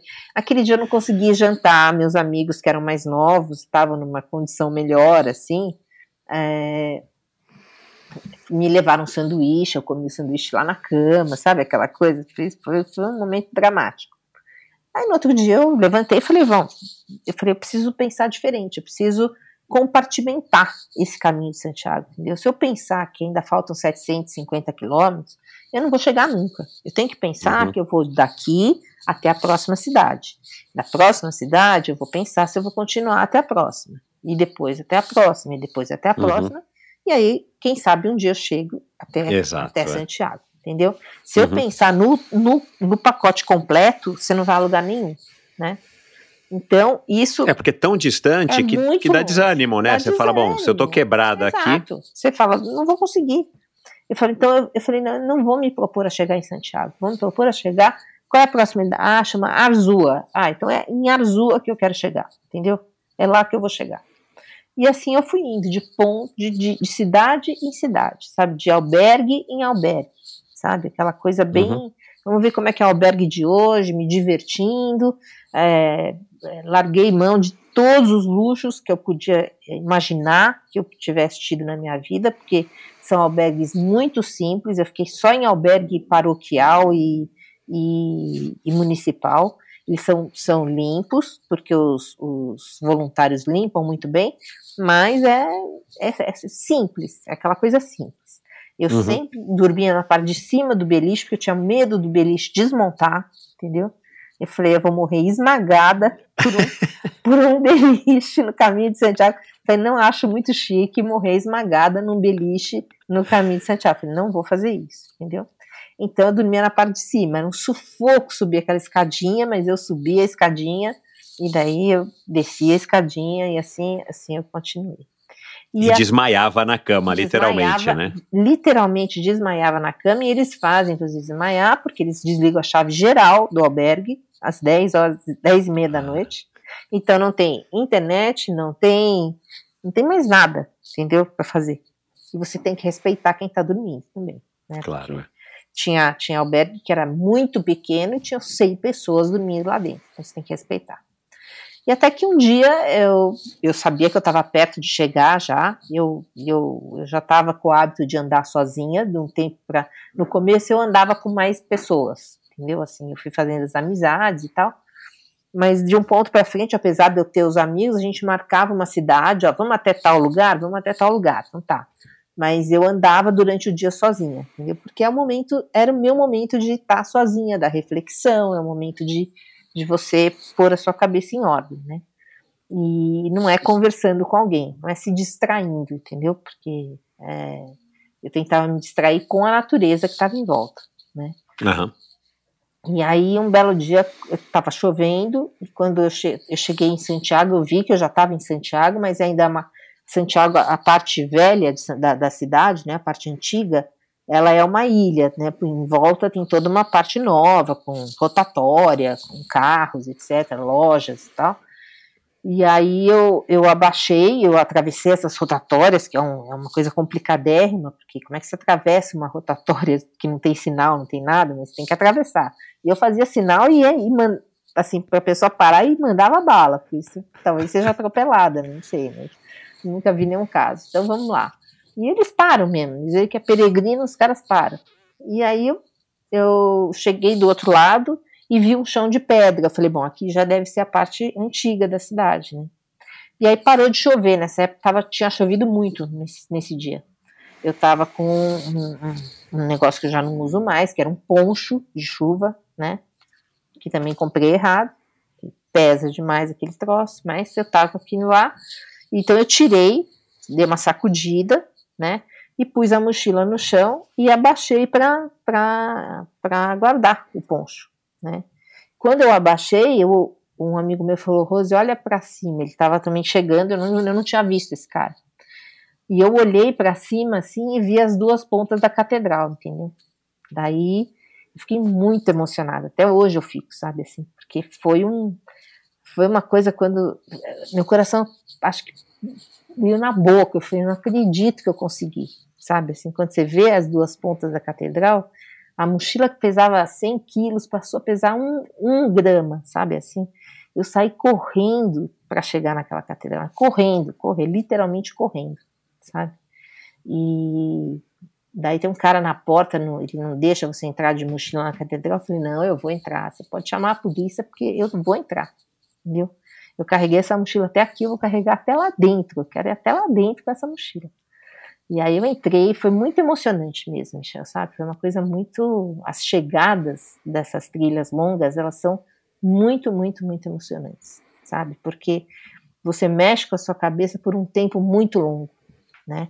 Eu acho que essa é a pequena diferença que tem, uma das, uma das diferenças, eu não vou dizer pequena, mas é uma das diferenças que tem entre uma maratona, um triatlon, ou uma coisa assim, você usa a sua cabeça num triatlon durante é, não sei quanto tempo, mas seis horas, sete horas, depende da, da, da, condição de cada um, né?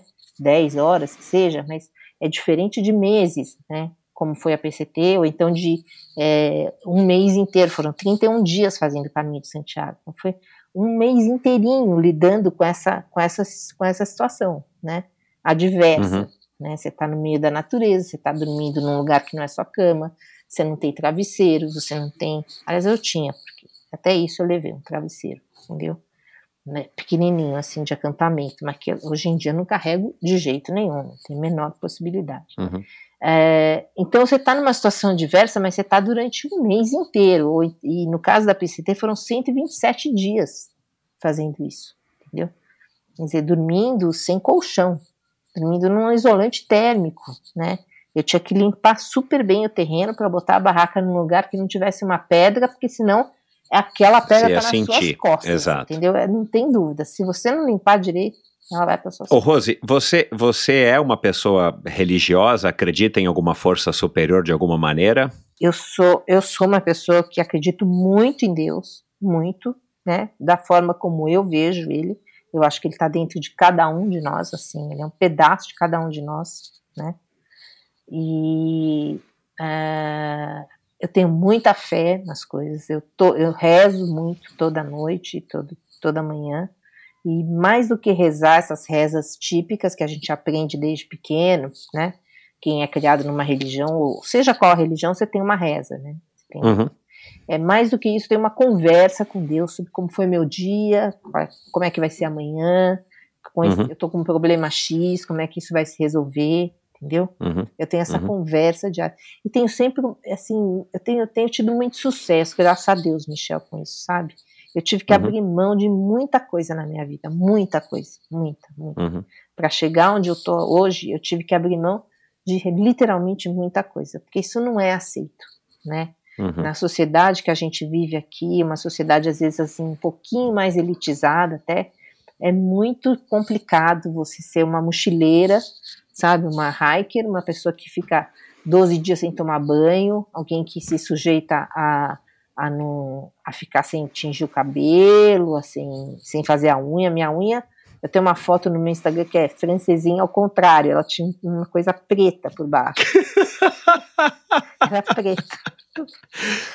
Eu vi a foto, mas eu não vi a legenda, É, cara. Francesinha ao contrário, cara. Era, eu nunca fiz francesinha, só só pra postar. Porque nunca, não, não é muito minha, minha área, mas, mas assim, eu, eu faço as unhas, né? Sou uma pessoa Aham. que faz a unha. Mas a- Uhum. lá, além de não fazer a unha, ainda entra uma sujeira que não sai. Você pode tomar banho, lavar a cabeça. Não é questão de. Não sai, sabe? É. assim? É, uma vergonha, porque você chega num hotel lá, eles normalmente deixam a gente dividir na PCT. Eles são muito é, amigos dos hikers, né? Essas cidades próximas, assim, elas são amigas. Então, elas deixam a gente dividir o banheiro, o, o quarto em quatro pessoas, se couber e tal. E a gente divide, porque todo mundo tá ali sem trabalhar, sem receber nada, né? E gastando algum dinheiro, né? Por menor Exato, que é. seja. Então é, é, é bem comum dividir o quarto. Aí eu- você toma banho, você fica uma hora no chuveiro, porque é uma delícia. Você começa a dar valor para o que é um banho quente, entendeu? Que antes você não dava, né? É, nem no caminho de Santiago você dá esse valor, porque lá você toma banho todo dia, se você quiser, né? E, Uhum. e assim, aí você toma aquele banho de uma hora, lava, passa, usa um sabonete inteiro, e quando você vai, você vai se, se secar, a toalha sai marrom, entendeu? É, é incrível, a sujeira fica impregnada em você. Exato, O negócio é, é, leva assim. Quando eu cheguei na. Acabei a PCT, fui para Seattle, fui conhecer Seattle, porque eu não conhecia, falei, acho que é uma chance meio que única, é muito longe, né? E aí passei dois dias passeando em Seattle e depois fui para casa de uma amiga minha em Chicago. Cheguei lá, ela olhou para mim e me deu uma toalha preta. Ela falou: Não, não vai sujar minhas toalhas brancas, não. Isso aqui não, não gosto. Não, não, me deu uma toalha preta. E eu usei a toalha, falei: Ainda bem. Falei: Pode me dar mesmo, porque é isso que eu preciso. Entendeu? Eu fiz essa pergunta da, da, da sua espiritualidade, religiosidade, porque eu queria saber se, se teve sim uma ligação muito forte das- do seu lado espiritual com a- essa caminhada, como a gente ouve muitos relatos, eu conheço duas pessoas mais próximas que fizeram, Sim, e ambas relataram experiências em, em- em um nível que chegou nesse nível de mexer mesmo com a espi- espiritualidade de Sim. cada um deles. E, e eu queria que você fizesse uma comparação. é, vamos falar da espiritualidade, depois eu vou tirar uma outra Tá. dúvida aqui, só para não misturar os Então, assuntos. é, eu, eu, eu já era religiosa, né? É, sempre fui. Religiosa não no sentido de. Eu não vou dizer para você que eu sou aquela pessoa que é impossível faltar à missa no domingo, entendeu? Não é Uhum. isso, tá? É, meus filhos são judeus, eu casei com um judeu, né? Meu sobrenome Uhum. que eu uso hoje é um sobrenome judaico. É, eu, não, eu, eu fiz uma. Não, não dá para chamar de uma conversão, porque na verdade é, ele, não, o meu ex-marido não me pediu isso, né? Mas a, a minha ex-sogra, que morreu há pouco tempo, ela, ela ficou em campo de concentração. Então eu fiz em homenagem a ela, né? Eu, eu fiz essa pseudo conversão, porque ela mesma falou: Isso é uma bobagem. Ela falou, ela falou: Ninguém deixa de ser o que é. Ela falou. E essa coisa de fazer conversão e tudo isso que a gente vê dos judeus, é, eles é, são basicamente os judeus que querem provar que são judeus. Ela falou: Eu não faço isso, eu não faço jejum, eu não faço esse tipo de coisa, porque eu sei que eu sou judia. Eu fiquei Uhum. três anos lá dentro. Eu sei muito bem que eu sou judia, entendeu? Então ela achava assim ridículo eu, eu, eu fazer esse tipo de coisa.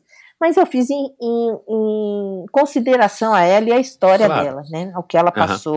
o- e o meu, meu ex-sogro também, que eu não cheguei a conhecer, ele morreu antes, mas também ficou três anos em Auschwitz. Quer dizer, eu achei que eu não podia entrar numa família que já estava começada, até porque meu ex-marido já tinha um filho de outro casamento, e, é, e cada um ser de uma religião, sabe aquela coisa? Ficar aquela coisa misturada. Ou eles não serem nada, porque eu não podia pegar aquelas duas crianças e batizar as crianças. Não era, não era correto, né? No meu Uhum. ponto de vista. Então, eu quis dar para eles alguma religião.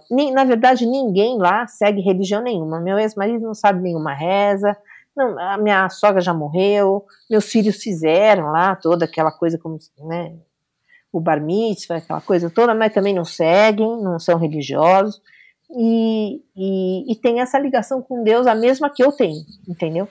Quer dizer, que é uma coisa bem, é, bem séria, bem profunda, né, e, e é diária.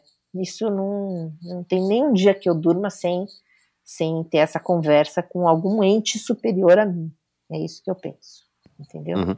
E, e como é que foi lá em Santiago, então, assim? o- Santiago o, o que que aflorou, o que que, Aflorou o que, que você tirou de conclusão Muito, porque é nessa muito- emoção da chegada, principalmente, Essa né? emoção da chegada é uma coisa indescritível. Você vê que você é capaz de fazer uma coisa tão grandiosa como aquela, né? É uma coisa que mexe com você de uma forma que nu- nunca mais sai, nunca mais sai de dentro de você. Quer dizer, você é capaz de uma coisa que você não se imaginava capaz. Né? Você é capaz de andar. Tem muito a ver com essa sensação de, de, de poder, de autorrealização. Tipo, eu me propus, eu Exato. fiz e é uma coisa difícil que eu Exato, é sofri muito para fazer. Difícil, eu sofri É uma pra fazer. peregrinação. É uma peregrinação, eu sofri para fazer, eu tive bolha no pé, eu resolvi meus problemas durante esse, esse, esse, esse caminho, né?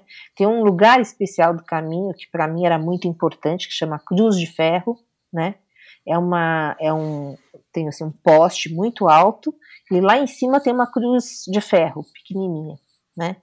E, e, pra, e a tradição manda você levar de casa uma pedra bem pequena, né? A menor que você conseguir, porque vai, vai carregar De até lá. preferência. E são 500 quilômetros para chegar lá.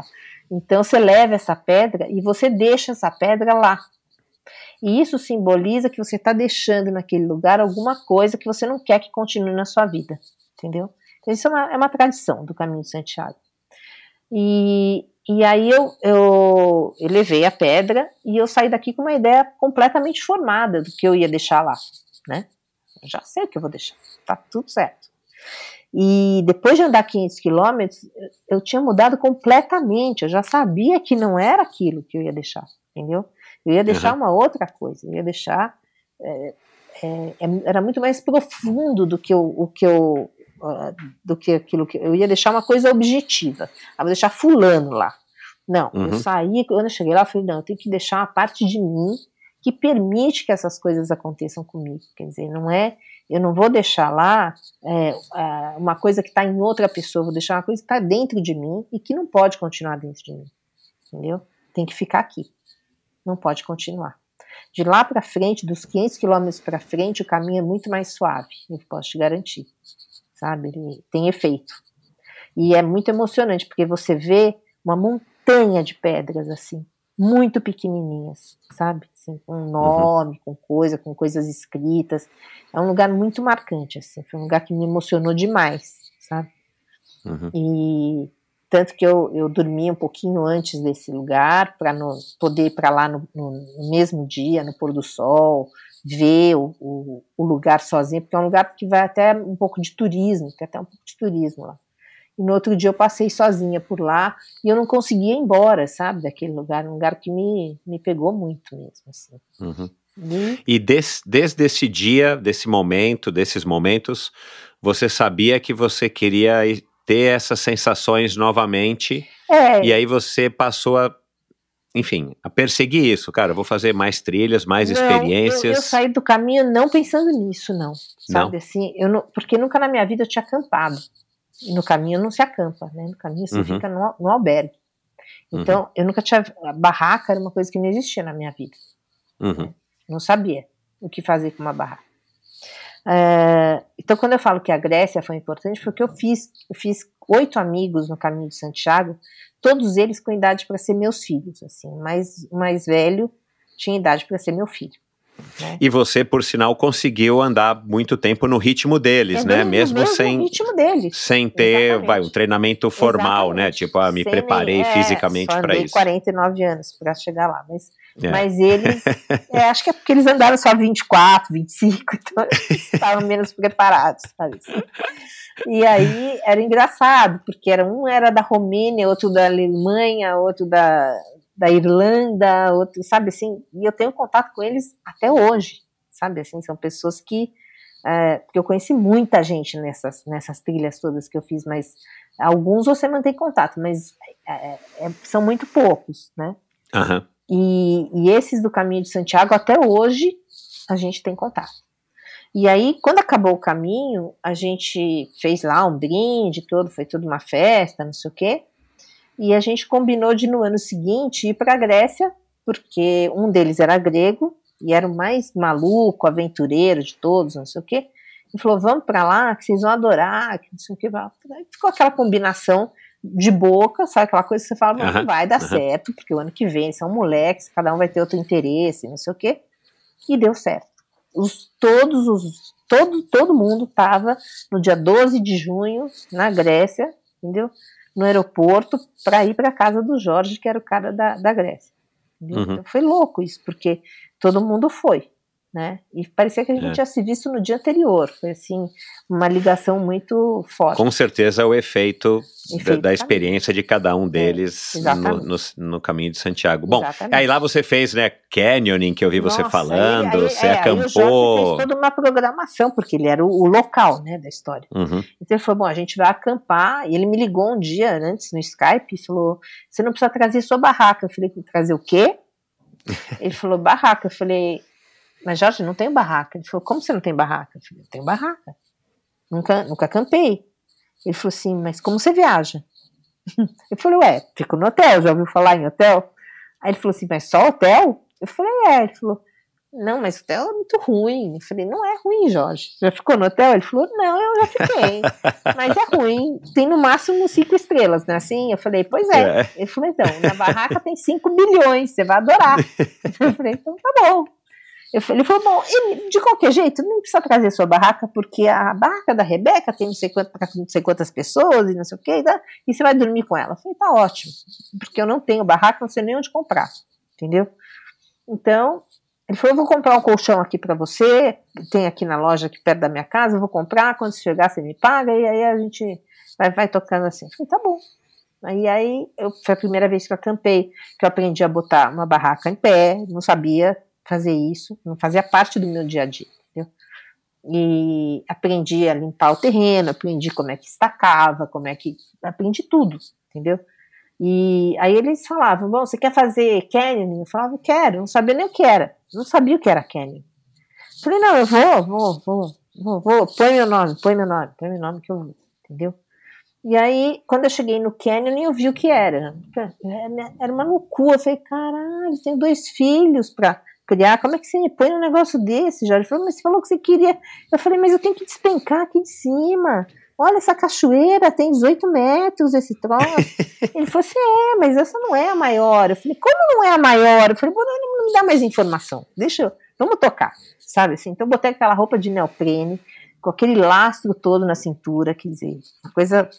E, e aí você tinha que se, literalmente se jogar de costas e descer aquilo, entendeu? Até a próxima, um próximo laguinho, que era formado por uma água super gelada, de degelo da montanha, né, do cânion, e porque neva na Grécia, as pessoas às vezes não sabem, mas neva bastante no inverno, e aí esse lago é super gelado, e tem cobra de água, tem aranha, tem, sabe, coisa que não fazia parte do meu universo também, sabe assim, não, uhum. não era não era tão próxima das cobras e das aranhas, sabe?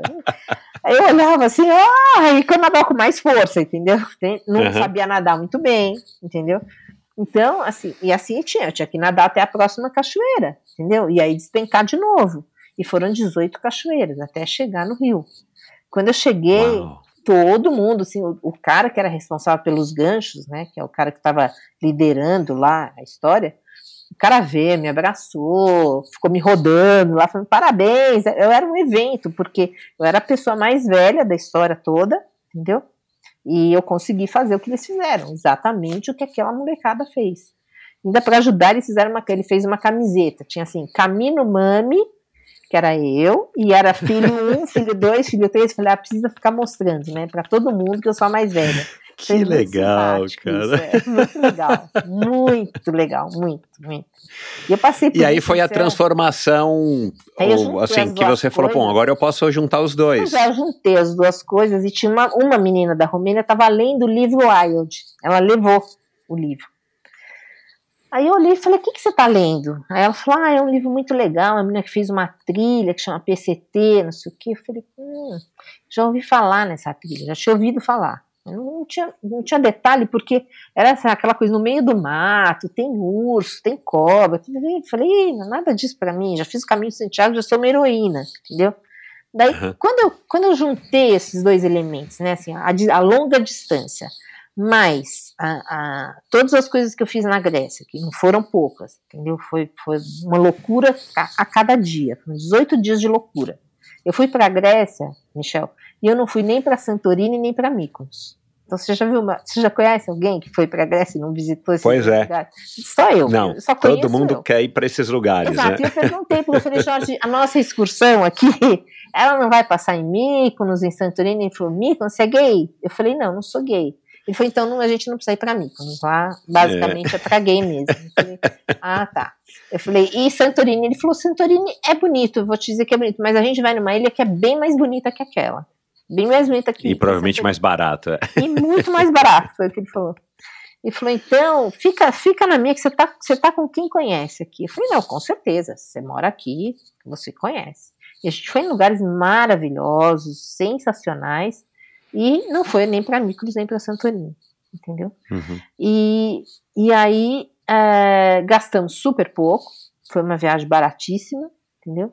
Eu me diverti muito, encontrei meus amigos do Caminho de Santiago, que são meus amigos até hoje, e juntei essas duas experiências. E aí, no final desses 18 dias, eu sabia montar a barraca, eu sabia é, descer um canyon pelas cachoeiras, passando, superando um medo que eu não tive que superar. Claro, é, ainda tem isso, é. Entendeu? Além da habilidade mesmo, da prática, você tem que vencer as suas barreiras. Seu medo, entendeu? É, exatamente. Então as pessoas falam, ah, você é muito corajosa. Eu falo, gente, eu sou corajosa, né? Eu tenho coragem, como todo mundo tem, todo mundo tem coragem, entendeu? O, o, o negócio é você não deixar a coragem perder pro medo, entendeu? Quer dizer, coragem e medo todo mundo tem, né? De uhum. alguma coisa assim todo mundo tem. Agora, é, você, tem, você tem que decidir se você vai. Né? Não é que eu, eu acho gostoso encontrar um urso no meio da, da, da trilha. Não, não acho gostoso. Eu já superei esse medo. Eu, já, eu tive muitos encontros com ursos e eu superei. Eu encontro o urso, eu sei como me comportar. Quer dizer, tudo isso vai também de um estudo, um planejamento. Então, quando falam se é louca, eu, eu, eu discordo completamente. Quer dizer, eu não vejo loucura nenhuma no que eu faço, entendeu? Quer dizer, uhum. a mesma coisa que eu falar para quem faz um triatlon, ah, você é louco, você vai, você faz o Ironman, meu, você é louco, você Exato, vai fazer uma é. maratona é. depois Exato. de. Não é loucura, você tem um preparo para chegar naquilo, você tem uma, uma, uma, né? Toda uma estrutura em volta disso, né? Uhum. Que leva você a ter sucesso ou não. Então, o preparo é, é básico, sabe? Quer dizer, o cara sobe o Everest, o cara é louco? Não, o cara não é louco, ele se preparou. Ele sabe escalar, escalar no gelo, escalar na rocha. Ele Exato. sobe várias montanhas antes de chegar no Everest. Ele não sai de casa e vai direto pro Everest e fala, Bim, vem aqui subir, entendeu? Não é assim que funciona, né? É. Então, Bom, mas aí você viu a sua amiga Romena lendo o livro e você passou É, então a falar, bom, isso acho que pode ser uma É, coisa. Aí chegou em São Paulo, eu. eu são aquelas coisas que acontecem que a gente não, não, não tem explicação para isso, mas uma vizinha minha da praia é, deixou em casa um DVD pirata, entendeu? Que é uma coisa que eu nunca compro, nu- nunca comprei, né? Mesmo quando. Agora não se compra DVD, mas quando se comprava DVD, eu não comprava DVD, ela comprou um DVD pirata do Wild e deixou na minha casa. Ó, de presente Caramba, pra Mel. você. É. Aí eu falei, caralho, deixa eu assistir isso. Aí botei lá no meu quarto para assistir e vi. é, Mostra muito pouco da trilha, mostra mais a, a, a vida dela, né, da, da Uhum. Sherry Strait. Mas, mas eu vi um pouco da trilha. Eu falei, caramba, deixa eu estudar um pouco melhor essa trilha. Então eu entrei na, na Amazon e vi que tinha livros sobre a trilha. Então comprei os livros sobre a trilha. Aí li os livros todos.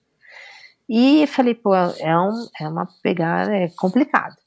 É complicado. Percebi que era muito complicado, que era muito longo, né? Agora a distância já não me incomodava tanto, né? Porque eu já tinha feito uma coisa muito longa. Eu falei, eu vou ter que comparta- é, dividir isso em Compartimentalizar é, mais de ainda. é. novo, vou fazer aquela coisa das casinhas, entendeu? Quer dizer, vai ter uma casinha que vai, vai uma- do primeiro ponto ali na, na fronteira com o México até o primeiro reabastecimento, até o próximo reabastecimento, até o outro, até o outro. Então, eu fui de, de, de água em água, vamos dizendo assim, sabe? Até, até, até chegar no final, né? Uhum. Eu falei, agora antes disso eu precisava saber também se eu conseguia subir montanha, que é uma coisa que eu não tinha tido essa experiência, né? Assim, montanhas um pouco mais altas, vamos dizer, de, É. de do que eu tava. Na, na Grécia a gente subiu algumas, até para fazer o canyon você tem que subir, né?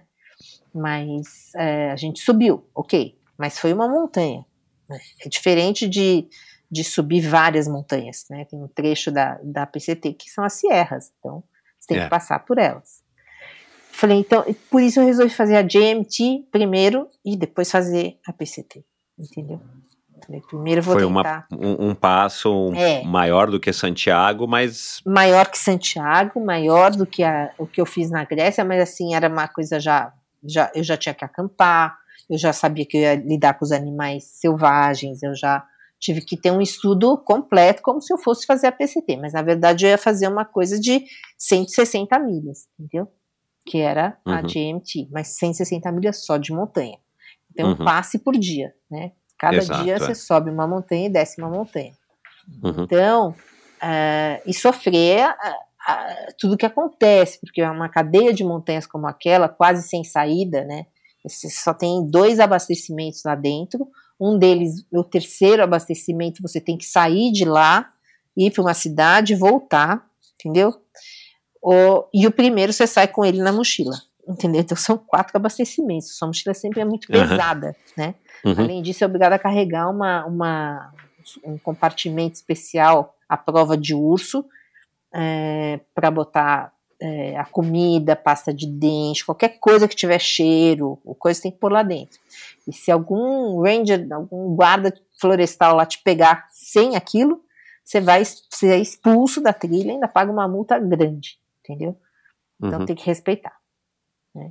Ô, Rose, entre a experiência que você teve em Santiago de Compostela, né, principalmente essa esse ápice de emoção na chegada, Nossa, até a sua trilha agora mais recente, né, que foi na França, sim. que você fez 300 quilômetros em 10 dias, em setembro, É. é, o- mudou alguma coisa nessa sensação da chegada? Tipo. E aí eu vou fazer uma provocação que eu li você falando alguma coisa a respeito em, em algum blog lá do Extremos, eu não sei. Hoje em dia, quando você se emociona com o final, também tem um, um- um componente tipo, puxa, que pena que acabou. Tem. Eu vou ter que voltar para aquela vida que é a vida que eu tenho, mas não é a vida que talvez seja mais importante para mim. Tem sim, Michel. Um dia eu consegui definir isso assim. Dentro da trilha eu fiz essa anotação, né? Eu tenho, eu tenho várias cadernetas aqui numa prateleira. Ah, você anota as Eu sensações, as Eu anoto. experiências, Eu que gosto legal. de escrever, sabe? Se eu podia escrever até no celular, mas além de eu gastar a bateria do celular, eu, eu prefiro carregar. Eu sempre compro uma caneta muito leve e aquela canetinha do avião também bem leve, assim. Tudo isso está nos 5,5 kg. E aí eu escrevo, sabe assim? E, e um dia eu escrevi que, na verdade, é, a sensação depois de algum tempo dentro da natureza não é no primeiro dia nem na primeira semana, mas basicamente depois de três semanas, vamos dizer, tá? É, você você sente que você pertence àquele, àquele lugar, sabe? É, é, te dá uma situação de você já está integrada naquilo, né? Então a sensação que você tem é que você viveu e, e acho que isso faz parte até da natureza do, da, da história da humanidade, vamos dizer assim. O ser humano, né, como a gente conhece hoje, ele viveu muito mais dentro da natureza do que nessas cidades que a Concordo. gente está aqui Exato. tá? Isso aqui é, é, é bem recente, é um passado muito recente, né? Uhum. Então, é, eu, eu, eu sinto que eu pertenço àquela natureza. É como se tivessem me tirado de lá, me botado na cidade, entendeu?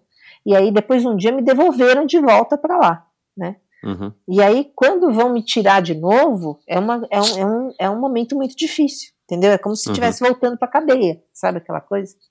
Né? Isso aqui virou a cadeia. Você estava em liberdade condicional na e agora você liberdade vai ter que voltar para tua casa. Tem que voltar, entendeu? Para o trânsito, para a regra, para as leis, para a regra, para o trânsito, para gente ruim, para cara que pode me assaltar, para, enfim, para a política, para tudo que você não gosta, para tudo que não, não- você não tem que lidar lá dentro, para a senha do banco, para a senha do. Você esquece as senhas. Eu voltei e eu fui roubada no primeiro dia, quando eu voltei da GMT. Nossa É, senhora. ideia. É, roubada e roubaram meu celular com todas as minhas fotos. Isso que era pior, não, tive, não tinha tido tempo de transferir, de fazer o backup. é. fazer backup. Então, assim, eu chorava e ao mesmo tempo eu, eu- e eu não tinha assim o Facebook, eu não tinha Instagram, eu não tinha nada, porque tinha, eu tinha postado fotos, graças a Deus, eu tinha postado fotos no meio da, da, da situação. E aí o meu filho tentava me ajudar e eu falava, eu não lembro a senha, não lembro a senha disso, eu não, lembro, eu não lembrava a senha de nada. Então hoje, antes de ir para uma trilha, eu tenho um papel que eu deixo em casa com todas as minhas senhas anotadas, entendeu? Porque eu sei que eu vou esquecer. Porque o, o, a sua cabeça se desliga desse mundo aqui Pois é. de uma forma que é assim é inacreditável, sabe? Assim, só quem passa Uhum. por isso sabe. Uhum. Então, você tá lá, você tá preocupado com se eu encontrar um urso, como é que eu vou reagir? Se eu encontrar uma cascavel, como é que eu vou reagir? É, se, tiver, se eu tiver que sair da barraca no meio da noite, como é que eu vou fazer? Como é que eu vou organizar minha barraca? Como é que eu vou comer? É, quantas milhas eu tenho que fazer amanhã? Se estiver chovendo, vai diminuir, então eu vou levar mais comida, e assim vai, entendeu? Saber a previsão do tempo, você tem que se ligar em, em- em várias outras coisas, mas nada, nada se relaciona com o universo é, urbano, nada, entendeu? Tudo Uhum. é ligado à tribo, entendeu? E você curte esse processo também de planejamento, Ah, de ler livro, de, muito, de curto ver muito. equipamento e tal? Curto muito. Tem assim, por exemplo, esse livro aqui, ó, assim, ó, Pacific, tá vendo? Quest, Crest Trail, sim. É, o handbook. existe é, handbook, é de uma é, é da Yo- Yo- Yogi, que chama, mas na verdade é uma menina que mora em Kennedy Meadows hoje e que é, que é quando acaba o deserto e começa as montanhas. Uhum. E ela faz isso aqui com todas as assim as dicas e os, e os endereços para onde mandar ah, as A caixas, sua caixa, né? se você É, quiser. Como a gente vê no filme. Eu achei que aquilo do filme era uma coisa antiga, não, sabia que isso era uma coisa funciona padrão ainda super hoje. bem. Super Funciona legal. e super bem. E assim, tem Uhum. horas que você tem que mandar, você- é, tem lugar certo para mandar, né? Então, é, tem horas que você tem que mandar a caixa por um correio, porque a cidade não tem nada, entendeu? Então você manda no correio, mas correio sempre tem. Então você manda no correio, e, e só que você não mora no correio, então você não pode mandar uma Exato, é. coisa para você no correio. Então você tem que pôr de, de uma forma correta lá, A barra C, Hiker PCT, põe seu nome Aham. e pôr uma identificação. Então eu tinha, sabe, umas fitas adesivas coloridas com um desenho especial lá, que eu punha em todos os lados da caixa para poder ver naquela montanha de caixa poder Qual achar era a sua fácil, caixa, fica mais fácil, É. claro. Legal. E, e assim, aí você tem, todo, tem todo um esquema também, porque custa, custa um pouco caro você mandar a caixa, né? A caixa custa mais caro mandar do que o que tem dentro, porque o que tem dentro é miojo, sopa em pó, sabe? É só, Aham. não Uhum. vale nada o que tem dentro, mas é necessário. Uhum. E, e aí, quando a caixa custa 16 dólares, mais ou menos, uma caixa média custa por volta de 16, 17 dólares para mandar. Então, é, eu, eu sou super organizada, eu tenho uma foto de o que está dentro daquela caixa, entendeu? Então, isso está no meu celular, a foto e tem também o, o descritivo. Então, aqui tem, tem papel higiênico, tem isso, tem aquilo, tem não sei quantos miojos, não sei quantas sopas, né? Aham. E aí você vai ganhando ritmo, você vai andando mais rápido, né? Dentro do PCT aconteceu muito isso, né? Assim, meu, meu ritmo cresceu muito lá dentro, né? Uhum. Eu cheguei a fazer em um dia 32 milhas, que foi para mim um recorde. Nossa assim, senhora. absurdo, entendeu? Mas foi um dia. O, o- a minha média mesmo, né? Ficou em 22 milhas, vamos dizer assim, tá? Mas eu comecei a fazer 10. No primeiro dia eu fiz 10, entendeu? Mas se você passar de 10 para 22, depois do 10 eu fiz um esquema eh, que era 10 até as 10 horas da manhã, entendeu? Para Uhum. poder depois ter o dia inteiro para fazer o resto das milhas que eu me propus a fazer, entendeu? Porque as milhas de manhã são mais suaves, né? Você tá É. um pouco mais descansado, não tá sol ainda tanto, né? Não tá tão. Uhum. A situação é mais, mais a seu favor. Eu, eu achei que você caminhasse de uma maneira mais assim, tipo, Não. Ah, não é vai, sem pressa. Não, o- na, na, numa trilha como PCT, que você tem que chegar antes de começar a nevar, entendeu? Não dá para fazer isso, né? Dá para fazer isso no caminho de Santiago. Por exemplo, se eu for fazer o caminho de Santiago uma- de novo uma vez, eu vou completamente sem pressa. Não vou, porque você não precisa provar nada para ninguém, sabe? Você não ganha. É, É, nada não, não tem chegando mais- recompensa para quem faz Não, mais rápido, não, não, exato. É diferente é. de uma competição de maratona ou de uma de triatlo, onde você tem um tempo e você vai competir com o te- ou com o seu próprio tempo ou com o tempo dos outros.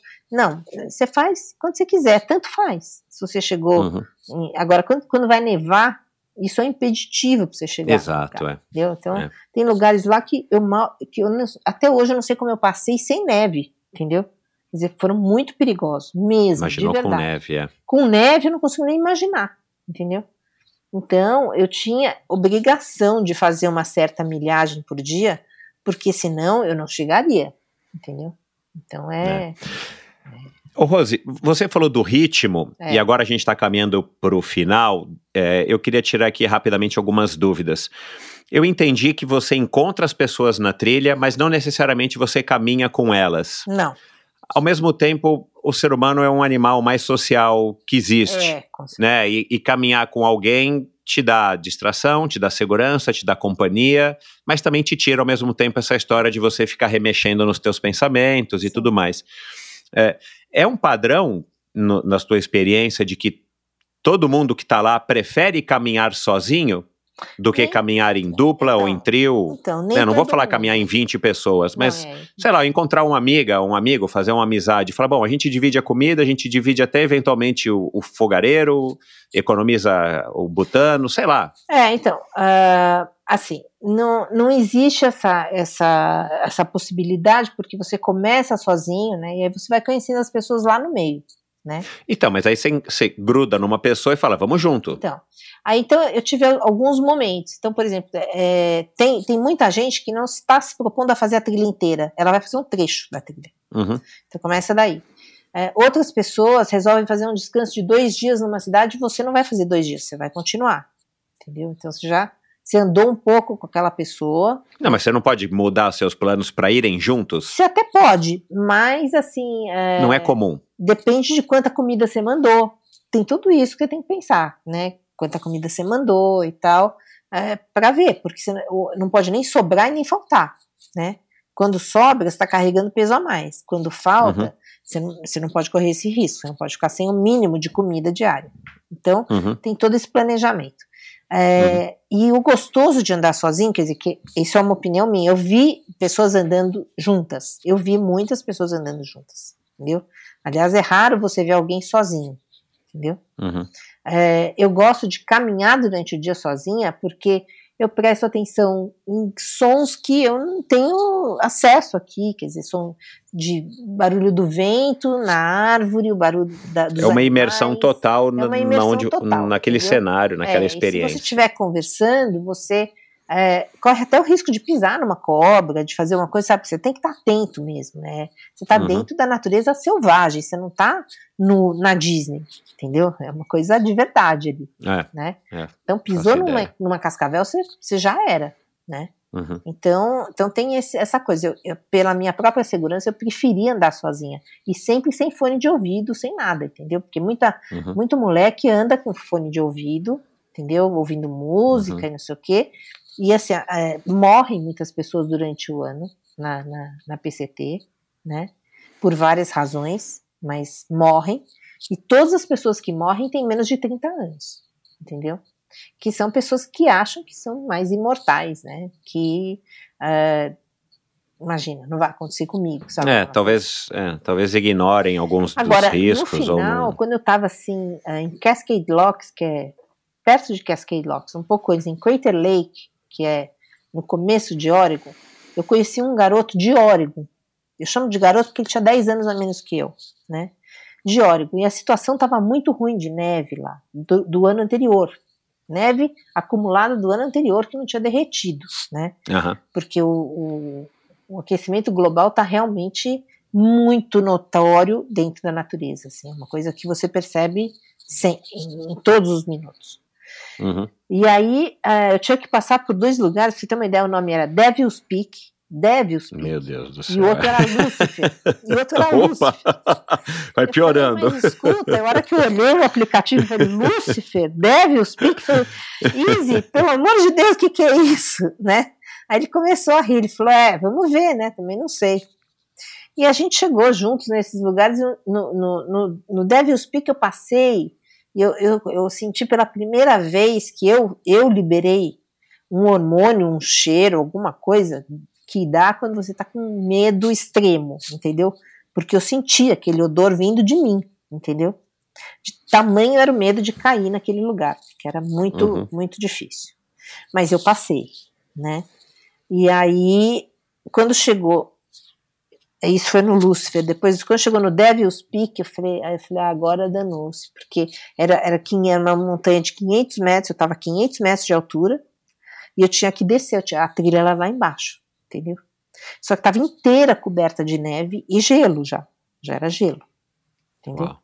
Falei, uau, agora como é que eu vou fazer? Porque não tem, não tem como descer aquilo assim, entendeu? É impossível. Aí ele falou, é, a gente vai ter que sentar, descer de bunda, né? Não tem outro jeito. Eu falei, mas, mas deslizar aqui? Ele falou, é, é o único jeito. Ele falou, você vem atrás de mim. A gente, eu tinha um Ice Axe, que é um machado de Uma piqueta. uma piqueta. E, e aí vamos tentar brecar o máximo possível, né? E tinha os. é, não é crampon que a gente usa, porque crampon é muito grande, né? Ele é usado mais assim, é, micro spikes. Então eu tinha micro spikes que, que dava para eu ir é, tentando brecar um pouquinho, Frear. assim, frear. Ah, e falei, você vai atrás de mim, porque eu- se, vo- se você pegar muita velocidade, né, eu consigo talvez te diminuir a velocidade, né, e vamos, vamos tentar descer, porque é lá embaixo. Ele falou, então, não tem outro jeito.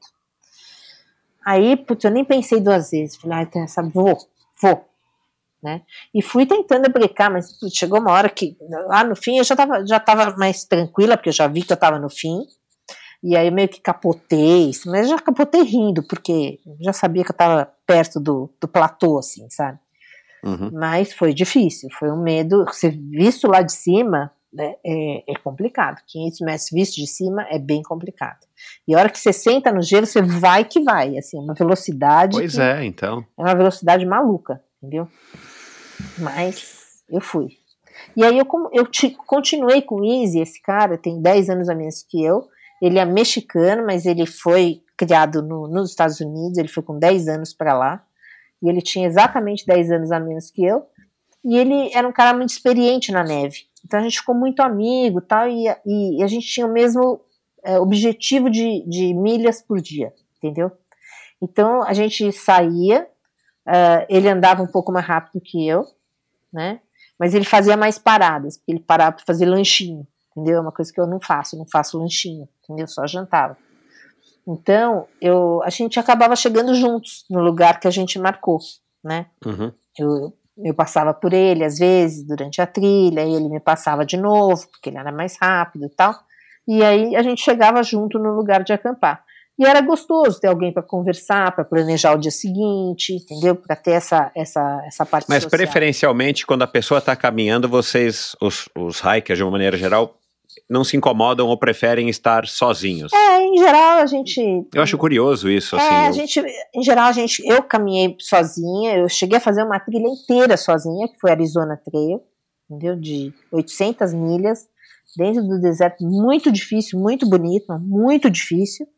E eu fiz ela, ela realmente inteirinha sozinha, de ponta a ponta sozinha. Aí eu não tinha nenhum amigo, não tinha ninguém, entendeu? Eu fiquei, fiquei eu mesma, sozinha. E, e o Easy não, ele chegou comigo, a gente, a gente, a gente foi marcando, é, vamos acampar em tal lugar, vamos acampar na milha tal, na milha tal, milha tal. Mais ou menos, a gente se encontrava, a gente acampava junto, fazia um planejamento para o dia seguinte, não sei o quê.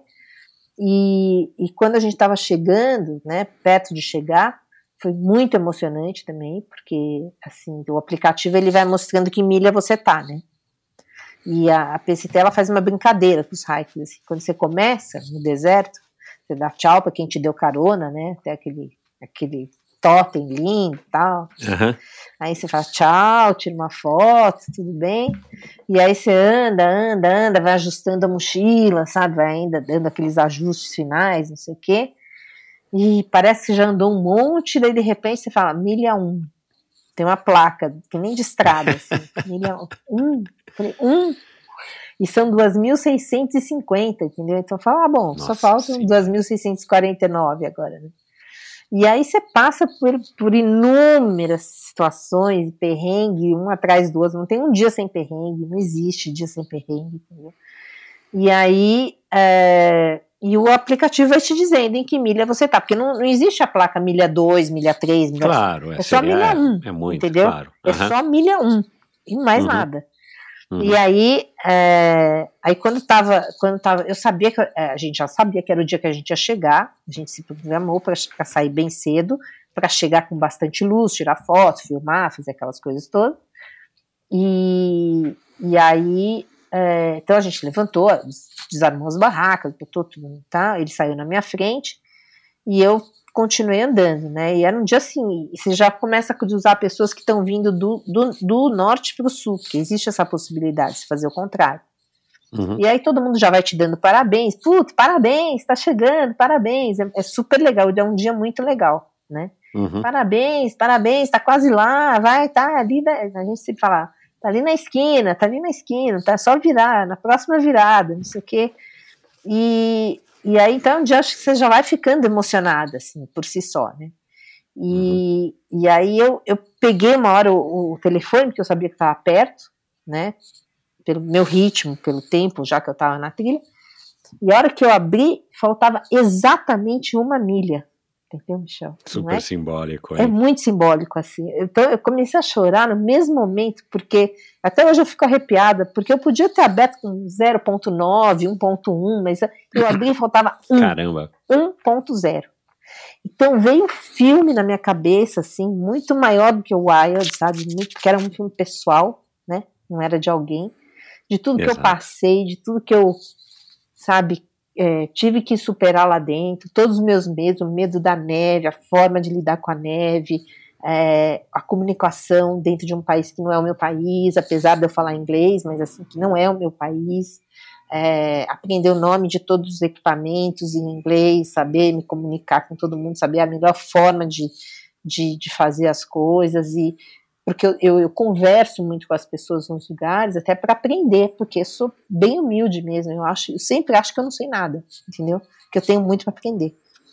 E aí a hora que eu, eu, eu tava assim realmente chorando, quando eu vi aquele 1.0 assim na minha frente, eu tava chorando. E eu olhei, o Easy estava sentado chorando também, ali na frente. Eu falei, Easy, você tá aqui? Eu falei, eu tava te esperando. Ele falou, falta uma milha. Eu falei, exato, falta uma milha. Ele falou, eu, eu sei que você tem o seu Instagram, você quer que eu filme você chegando? Eu falei, quero. pelo amor de Deus, né? Aí ele falou, então me dá aqui seu celular. Daí eu dei meu celular para ele, né? E fui sem celular, porque a filha né, era fácil de seguir. E aí fui andando sozinha, ele chegou na minha frente, ele, e eu achei que os totens iam estar na minha frente, mas na verdade estavam na lateral. Uhum. E aí, até que hora que eu chego, eu vi o Easy sentado na lateral e ele fazia assim pra mim, sabe? Pra lá, pra lá. aí eu olhei, a hora que eu olhei os totens, nossa, a primeira coisa que eu fiz foi, foi ajoelhar, rezar, olhar pro céu, subir aquilo, coloquei uma bandeira do Brasil lá em cima, entendeu? Assim, porque é, apesar, né, realmente sou a segunda brasileira a chegar lá, mas a primeira morou nos Estados Unidos a vida inteira. Ela não tem o sentimento é, de brasileira exato, que é. eu tenho, né?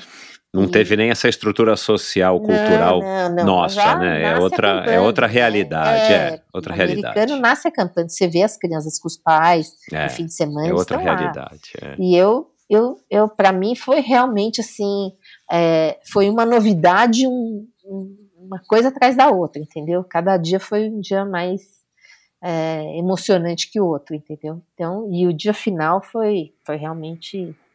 Aí eu chorei muito, rezei muito, agradeci, sabe? E tenho muita vontade de fazer o caminho de novo, sabe, Michel? Porque eu acho que. Agora no de... sentido norte e sul.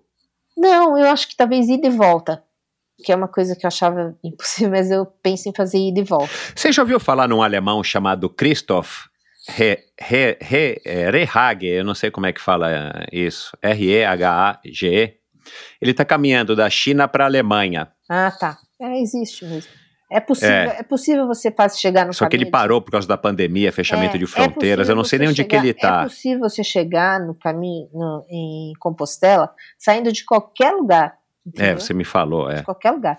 Você teria vontade, independente, vamos supor que você não tem problemas é, né, de, de recursos financeiros, você não. Você teria vontade, por exemplo, de fazer, vou fazer uma caminhada hoje, vou sair daqui, vou terminar, sei lá, vou terminar no Alasca, Sim. saindo aqui do Brasil, saindo de São teria, Paulo. Teria, teria muita vontade. Isso é uma coisa que te instiga, assim? Me instiga. É, o que eu tenho um pouco de medo é da América do Sul, porque a gente, claro, infelizmente, sim. tem essa realidade, né, tem, tem muito cartel de droga, tem muito tem muita uhum. coisa pelo caminho. E aí as pessoas falam, ah, você é elitista, só vai para os Estados Unidos, para a Europa. Não, não, não, é, não é por isso. É, tem, tem outras questões, sabe? né? São outras questões. A questão da segurança pública é uma coisa que eu não quero é. lidar quando eu estou lá, sabe? É. Eu quero lidar com a segurança da trilha, mas não com. Exato, a natureza, né? A Você não quer ficar passando também não por um monte de balsa, quero, de pedágio, de fronteira, quero, sei lá. É, sabe, esse perrengue aí, eu não sei se é o meu, meu predileto. Mas eu não me recuso a nada, sabe assim. Eu... A Transcanadá, te, Transcanadá que é a trilha mais longa do mundo, a trilha é, como trilha. é uma coisa que está bem nos meus projetos. Bem, bem, bem nos meus projetos. Rose, é, infelizmente a gente tem que terminar. Faltaram muitas coisas aqui que eu quero ainda abordar com você numa próxima conversa, mas eu quero te agradecer pela tua gentileza, por ter cedido tanto aí do eu teu tempo e compartilhado muito, tantas histórias. Eu te agradeço muito a oportunidade de contar um pouco de tudo que eu vivi. Realmente faltou muita coisa, mas é sempre assim. Você vai voltar, seja... não, você vai voltar. É, espero que espero voltar e espero que seja sempre assim, que sempre falte muita coisa, porque o Exato, gostoso é. da vida é isso, a gente ter boas lembranças e ter o que contar, né?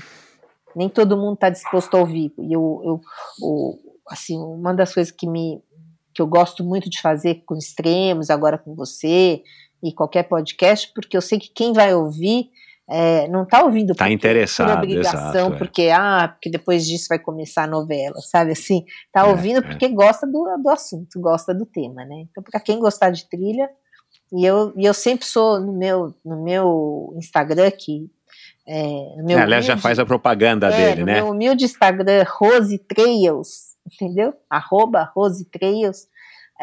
Eu sempre respondo todo mundo, eu sempre é, ajudo da forma que eu posso, dou dicas, não, não, guardo nada para mim. Eu acho que a experiência tem que ser passada para frente, ela só é Concordo. válida quando ela é dividida mesmo, entendeu?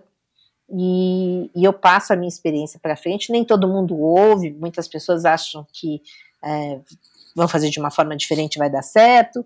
Às vezes dá, às vezes não, né? E quando dá, eu aprendo com aquela pessoa. Quando não, a pessoa às vezes reconhece, né? Fala, poxa, realmente isso que você falou era a melhor forma e é porque eu fiz, né? E deu certo. Então é só isso que eu, que eu quero passar para frente, sabe? Assim, eu não ganho, é, eu não tenho absolutamente nenhum patrocínio, sabe? Tudo isso é feito com muito esforço e muita abnegação aqui da minha vida diária, Claro. né? Porque eu tenho que abrir mão de alguma coisa para poder sobrar um dinheiro para eu poder ir para uma trilha dessa. Exato. é. E eu, eu, eu gostaria de, por exemplo, ter, por exemplo, uma academia para treinar hoje, mas para treinar outras coisas, né? eu não ia ficar na esteira jamais, entendeu? Mas assim, talvez eu fizesse outras coisas e eu não tenho. Nem, nem, Uhum. nem um- um- uma academia se interessa, que, lá, que a academia já está aberta, o professor já está lá, o equipamento já está lá, entendeu? Quer dizer, não é?